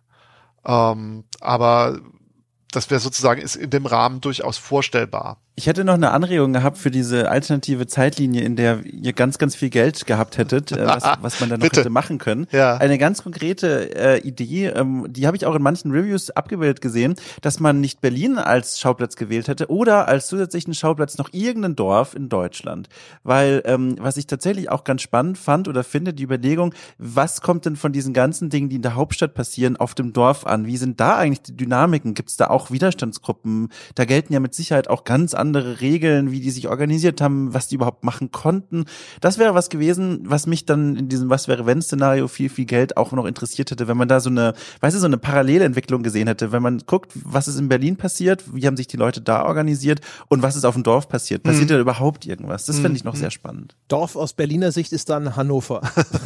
genau. Nein, ich komme, ich komme aus einem 700 Einwohner Dorf. Ich meine, wow. wirklich ein Dorfdorf. Richtig viel Kühe und, und Leute, die am Fenster stehen, wenn jemand einkaufen war so richtig Dorf. Ja. Ja, das ist ja, sicher auch Dänemark. spannend. Ja, ja ähm, dann vielleicht aber noch mal so der, der abschließende Rückblick. Also wir haben ja schon darüber gesprochen, dass das auf jeden Fall eine ganze Menge zusätzlicher Arbeit mit sich bringt. Aber umgekehrt, ihr habt ja auch eine Besprechung erhalten in einer Breite, die eigentlich ungewöhnlich ist und insbesondere ungewöhnlich ist für ein sehr kleines Projekt. Ne? Also so gerade was halt jetzt die sogenannten General Interest Medien angeht, ne? so Spiegel und sonst irgendwas, das, die haben natürlich dann dieses Spiel ja auch alle aufgegriffen, auch vielleicht so ein bisschen, weil die Fügung des Zeitpunktes auch dazu geführt hat, dass ihr, ähm, ich glaube, die erste Neuerscheinung gewesen seid, die von den veränderten Entscheidungskriterien bei der USK profitiert hat, was jetzt die Darstellung von verfassungsfeindlichen Kennzeichen angeht, also dass ihr tatsächlich auch sowas wie ein Hakenkreuz im Spiel zeigen könnt, ohne dass das dann automatisch keine USK-Freigabe erhalten hat. Und das ist ja auch so ein kleiner Eintrag in die Geschichtsbücher und so weiter. Hat hast du das Gefühl, dass ihr davon profitiert habt? Weil umgekehrt, ich habe aus Steam das Gefühl, es sind erstaunlich wenige Reviews für ein Spiel, von dem ich den Eindruck hatte, dass es eine relativ große Öffentlichkeit erfahren hat. Also ehrlich gesagt, ich war eigentlich habe immer gedacht, dass es eine, zwar eine große Öffentlichkeit haben wird, aber dass es jetzt kein Blockbuster wird. Das war mir immer klar, weil es natürlich ähm, in vielen Bereichen einfach eine bestimmte, ähm, also weil es kein Massengame ist und weil es nichts ist, wo man jetzt sagt, das muss ich jetzt unbedingt mitnehmen und das muss ich jetzt auch noch mitnehmen, sondern ich glaube eher, dass es halt was ist, was vielleicht ein Longtail hat und ähm, wo Leute das ja über einen längeren Zeitraum hinweg äh, kaufen aus verschiedenen Gründen. Und ähm, insofern äh, hat dieser ja dieser Bekanntheitsgrad uns sicher geholfen, weil sonst wahrscheinlich äh, weniger Leute gehört hätten. Aber ich weiß nicht, ob das jetzt die, inwieweit das jetzt die Verkaufszahlen großartig beeinflusst hat oder hätte, keine Ahnung. Ja. Ähm, ja, also man ist natürlich immer gut, wenn Leute dein dein Spiel kennen. Es ist besser, als wenn sie es nicht kennen. Äh, so, aber es ist halt auch heutzutage so, das weiß ich halt auch von vielen anderen Studios, dass letztendlich ähm, diese Zeitungsberichte nicht dein Spiel verkaufen, ne, sondern dass dein Spiel verkauft ist halt, ähm, dass es irgendwie bei Steam gefeatured wird oder bei der, der Plattform gefeatured wird. So, das ist tatsächlich das, was die was die Zahlen hochgehen lässt. So. Das heißt aber, wenn wir so ein bisschen äh, darüber sprechen, was könnte denn andere Menschen motivieren, vielleicht abseits von Idealismus, äh, so ein Projekt anzugehen, sich an sowas ranzutrauen? Würdest eher nicht sagen, dass ähm, äh, gesteigerte Medienaufmerksamkeit dafür ein Grund sein könnte, dass man sagt, so damit stichst du zumindest jetzt im Moment noch äh, auch erstmal deutlich heraus aus dem ganzen Feld von Spielen, die da jede Woche oder jeden Tag eigentlich inzwischen an den Start gehen.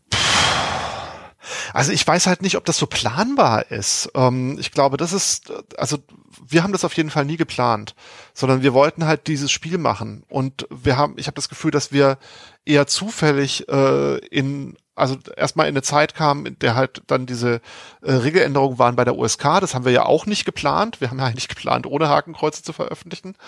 Und ähm, und dass wir, dass wir insofern Glück hatten. Und das zweite Mal aber auch jetzt, dass wir im Moment in eine Zeit kommen, in der sich sehr viele Leute die gleichen Sorgen machen, die wir uns gemacht haben, als wir dieses Spiel angefangen haben. Und dass es deswegen auch so viel Aufmerksamkeit bekommt. Aber ich weiß nicht, ob das was ist, was man sozusagen in seine Kalkulation einplanen sollte. Also dass man sagt, so ich mache jetzt ein Spiel zu kontroversem Thema XY und dann ähm, dann äh, berichten alle Medien über mich. So. Ja, vielleicht nicht so rum, aber umgekehrt, wenn andere da sitzen und die ganze, ich will auch schon immer sowas machen, ja. aber ich habe vor den wirtschaftlichen Realitäten zum Beispiel zu viel Angst, ja, ist es vielleicht ein entlastender Faktor. Ja, vielleicht. Also was ich was ich sagen kann, ähm, also ich würde es ein bisschen anders formulieren, also weniger Medienaufmerksamkeit als generell. Also was uns passiert ist, ist, dass seit wir an diesem Spiel arbeiten, äh, sich unglaublich viele Türen geöffnet haben. Dass wir unglaublich viele Menschen getroffen haben, von Anfang an schon, ähm, die uns unterstützt haben, die dieses Spiel unterstützt haben, ähm, die uns, also nur mal so ein Beispiel, äh, wir hatten äh, Leute, die unsere äh, die uns PR-mäßig betreut haben, obwohl wir irgendwie keine Kohle hatten und total klein waren und ähm, und weil sie gesagt haben, oh, wir finden das, wir finden das so gut, dass ihr dieses Spiel macht, wir unterstützen euch. Und ähm, das kann ich und das ist halt eine total tolle Erfahrung. So, das ist total super, das hatte ich so noch nie. Und das kann ich vielleicht Leute, die sagen, ich möchte ein wichtiges Spiel machen oder ich möchte ein Spiel machen, von dem ich denke, dass die Welt es braucht. Ähm, denn das kann ich Ihnen eher sagen, sagt, als das jetzt, ihr kriegt jetzt auf jeden Fall den Medienhype, würde ich eher sagen, äh, ja, macht es, weil wenn es ein Spiel ist, das die Welt wirklich braucht, dann, ähm, dann kriegt ihr alle auch ganz viel Zuspruch und ganz viel, äh, ganz viel Unterstützung.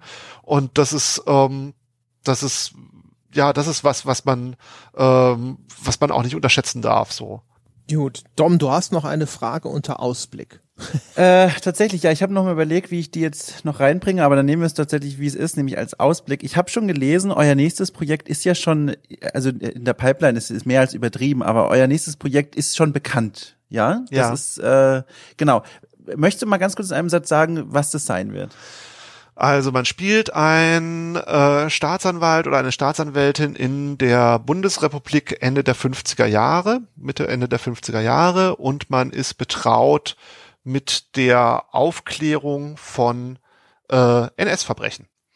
Mhm. Und ähm, genau, und es ist halt, geht so ein bisschen in eine ähnliche Richtung insofern, als dass es halt wieder Visual Novel-Teile äh, haben wird und es wird wieder ähm, irgendeine Art von, naja, Planungs, äh, Planungsmodus haben, ähm, weil ich eben versuchen muss, Indizien zu finden, ich muss versuchen, Zeugen, Zeugen zu finden, die, ähm, ich muss versuchen, überhaupt einen Fall zu konstruieren und ich muss am Ende versuchen, diese Leute vor Gericht zu stellen. Geht so in Phoenix Wright Richtung? Ja, also Phoenix Wright ist auf jeden Fall eine eine Referenz, äh, die da äh, die dabei ist, genau. Ähm, eine andere ist XCOM, ähm, mhm. weil ich so die, äh, die, äh, also es ist wie gesagt, es ist echt im Moment noch ein äh, Konzept, so, aber XCOM. Jungs, Phoenix Wright mit Permadeath. Nein, aber XCOM, die Weltkarte von XCOM, ähm, okay. äh, wo du halt sozusagen in Echtzeit, ich würde gerne äh, das in Echtzeit machen, ähm, wo du in Echtzeit sozusagen da, hier, hier wurde ein Zeuge in äh, Litauen äh, angetroffen. Und hier gibt es irgendwie möglicherweise einen Täter, der in Südamerika lebt. Und dann kämpfst du halt sozusagen gegen die Zeit und musst wieder managen, wann kannst du, wie schnell kannst du was nachgehen, ähm, um diese Dinge zusammenzubringen und musst dich halt entscheiden. So, das ist so ganz, ganz roughe Idee. Ähm, mhm. Und ja, also eine Inspiration ist natürlich Fritz Bauer, also die, äh, dieser Staatsanwalt aus Stuttgart, der äh, die Auschwitz-Prozesse äh, initiiert haben. Und eine andere Inspiration war natürlich, dass wir mehrere Sachen. Also das eine war, wir saßen halt äh, am Ende, das Ende von, nach dem Ende von äh, so sagst du Times Down, haben uns vorgestellt, wie geht's denn jetzt diesen Leuten, die äh, das überlebt haben und die gegen dieses Regime waren und die jetzt sehen müssen, wie die Täter eigentlich unbehelligt weiterleben. Der Großteil von ihnen. Ne? Also es war einfach sehr, sehr wenige nur, ähm, die irgendwie verurteilt wurden. Und ähm, und Fritz Bauer ist tatsächlich auch so ein Fall. Der wurde ja wurde verfolgt ähm, im, während der Nazi-Zeit und war dann im Exil und kam dann zurück als Staatsanwalt und hat dann eben ähm, im Prinzip so diese äh, Brot und Butter Täter äh, in Auschwitz ähm, überführt und vor Gericht gestellt. Und ähm, das ist wegen, das finde ich einfach auch wieder so eine spannende und untererzählte Geschichte. Und es ist, geht um Rechtsstaatlichkeit. Es geht darum, dass man in Computerspielen nicht immer äh, nur äh, Ungerechtigkeit mit der Shotgun löst, sondern dass man auch mal Leute vor Gericht stellen kann. Ähm, das zusammen mit diesen eben auch total untererzählten Geschichten. Also die Herangehensweise äh, an wieder so ein untererzähltes Thema oder Kapitel der Geschichte durchaus ver vergleichbar finde ich mit Through the Darkest of Times. Ihr vermixt, vermixt wieder Strategieteile mit so einem Visual Novel Teil. Da würde mich jetzt natürlich interessieren, vielleicht kannst du das schon irgendwie sagen, ob auf deinem Notizblöckchen, das du mit Sicherheit während dieser Folge äh, vor dir hattest, liegen, äh, gibt es da irgendwas, wo schon direkt draufsteht, dass du nachher eine E-Mail schreibst an die Mitarbeiter im Team und sagst, guck mal, bevor wir damit anfangen, das sind so, das sind die großen Learnings, das sind die Lektionen, die wir mitnehmen nach diesem ganzen Feedback, natürlich nicht nur heute, sondern die ganzen Erfahrungen, die ihr jetzt gemacht habt nach dem Release von Through the Darkest of Times die Dinge behalten wir mal lieber im Blick. Das sind Dinge, die wollen wir auf jeden Fall besser oder anders machen. Gerade auch wenn es so geht um diese Interaktion ne, mit diesem historischen Kapitel und dann die Vereinbarkeit mit dieser Zugänglichkeit für Leute, die keine Gamer sind oder auch diese, dieses, was, was ist historisch, was ist künstlerische Freiheit. Was steht da auf diesem Notizzettel?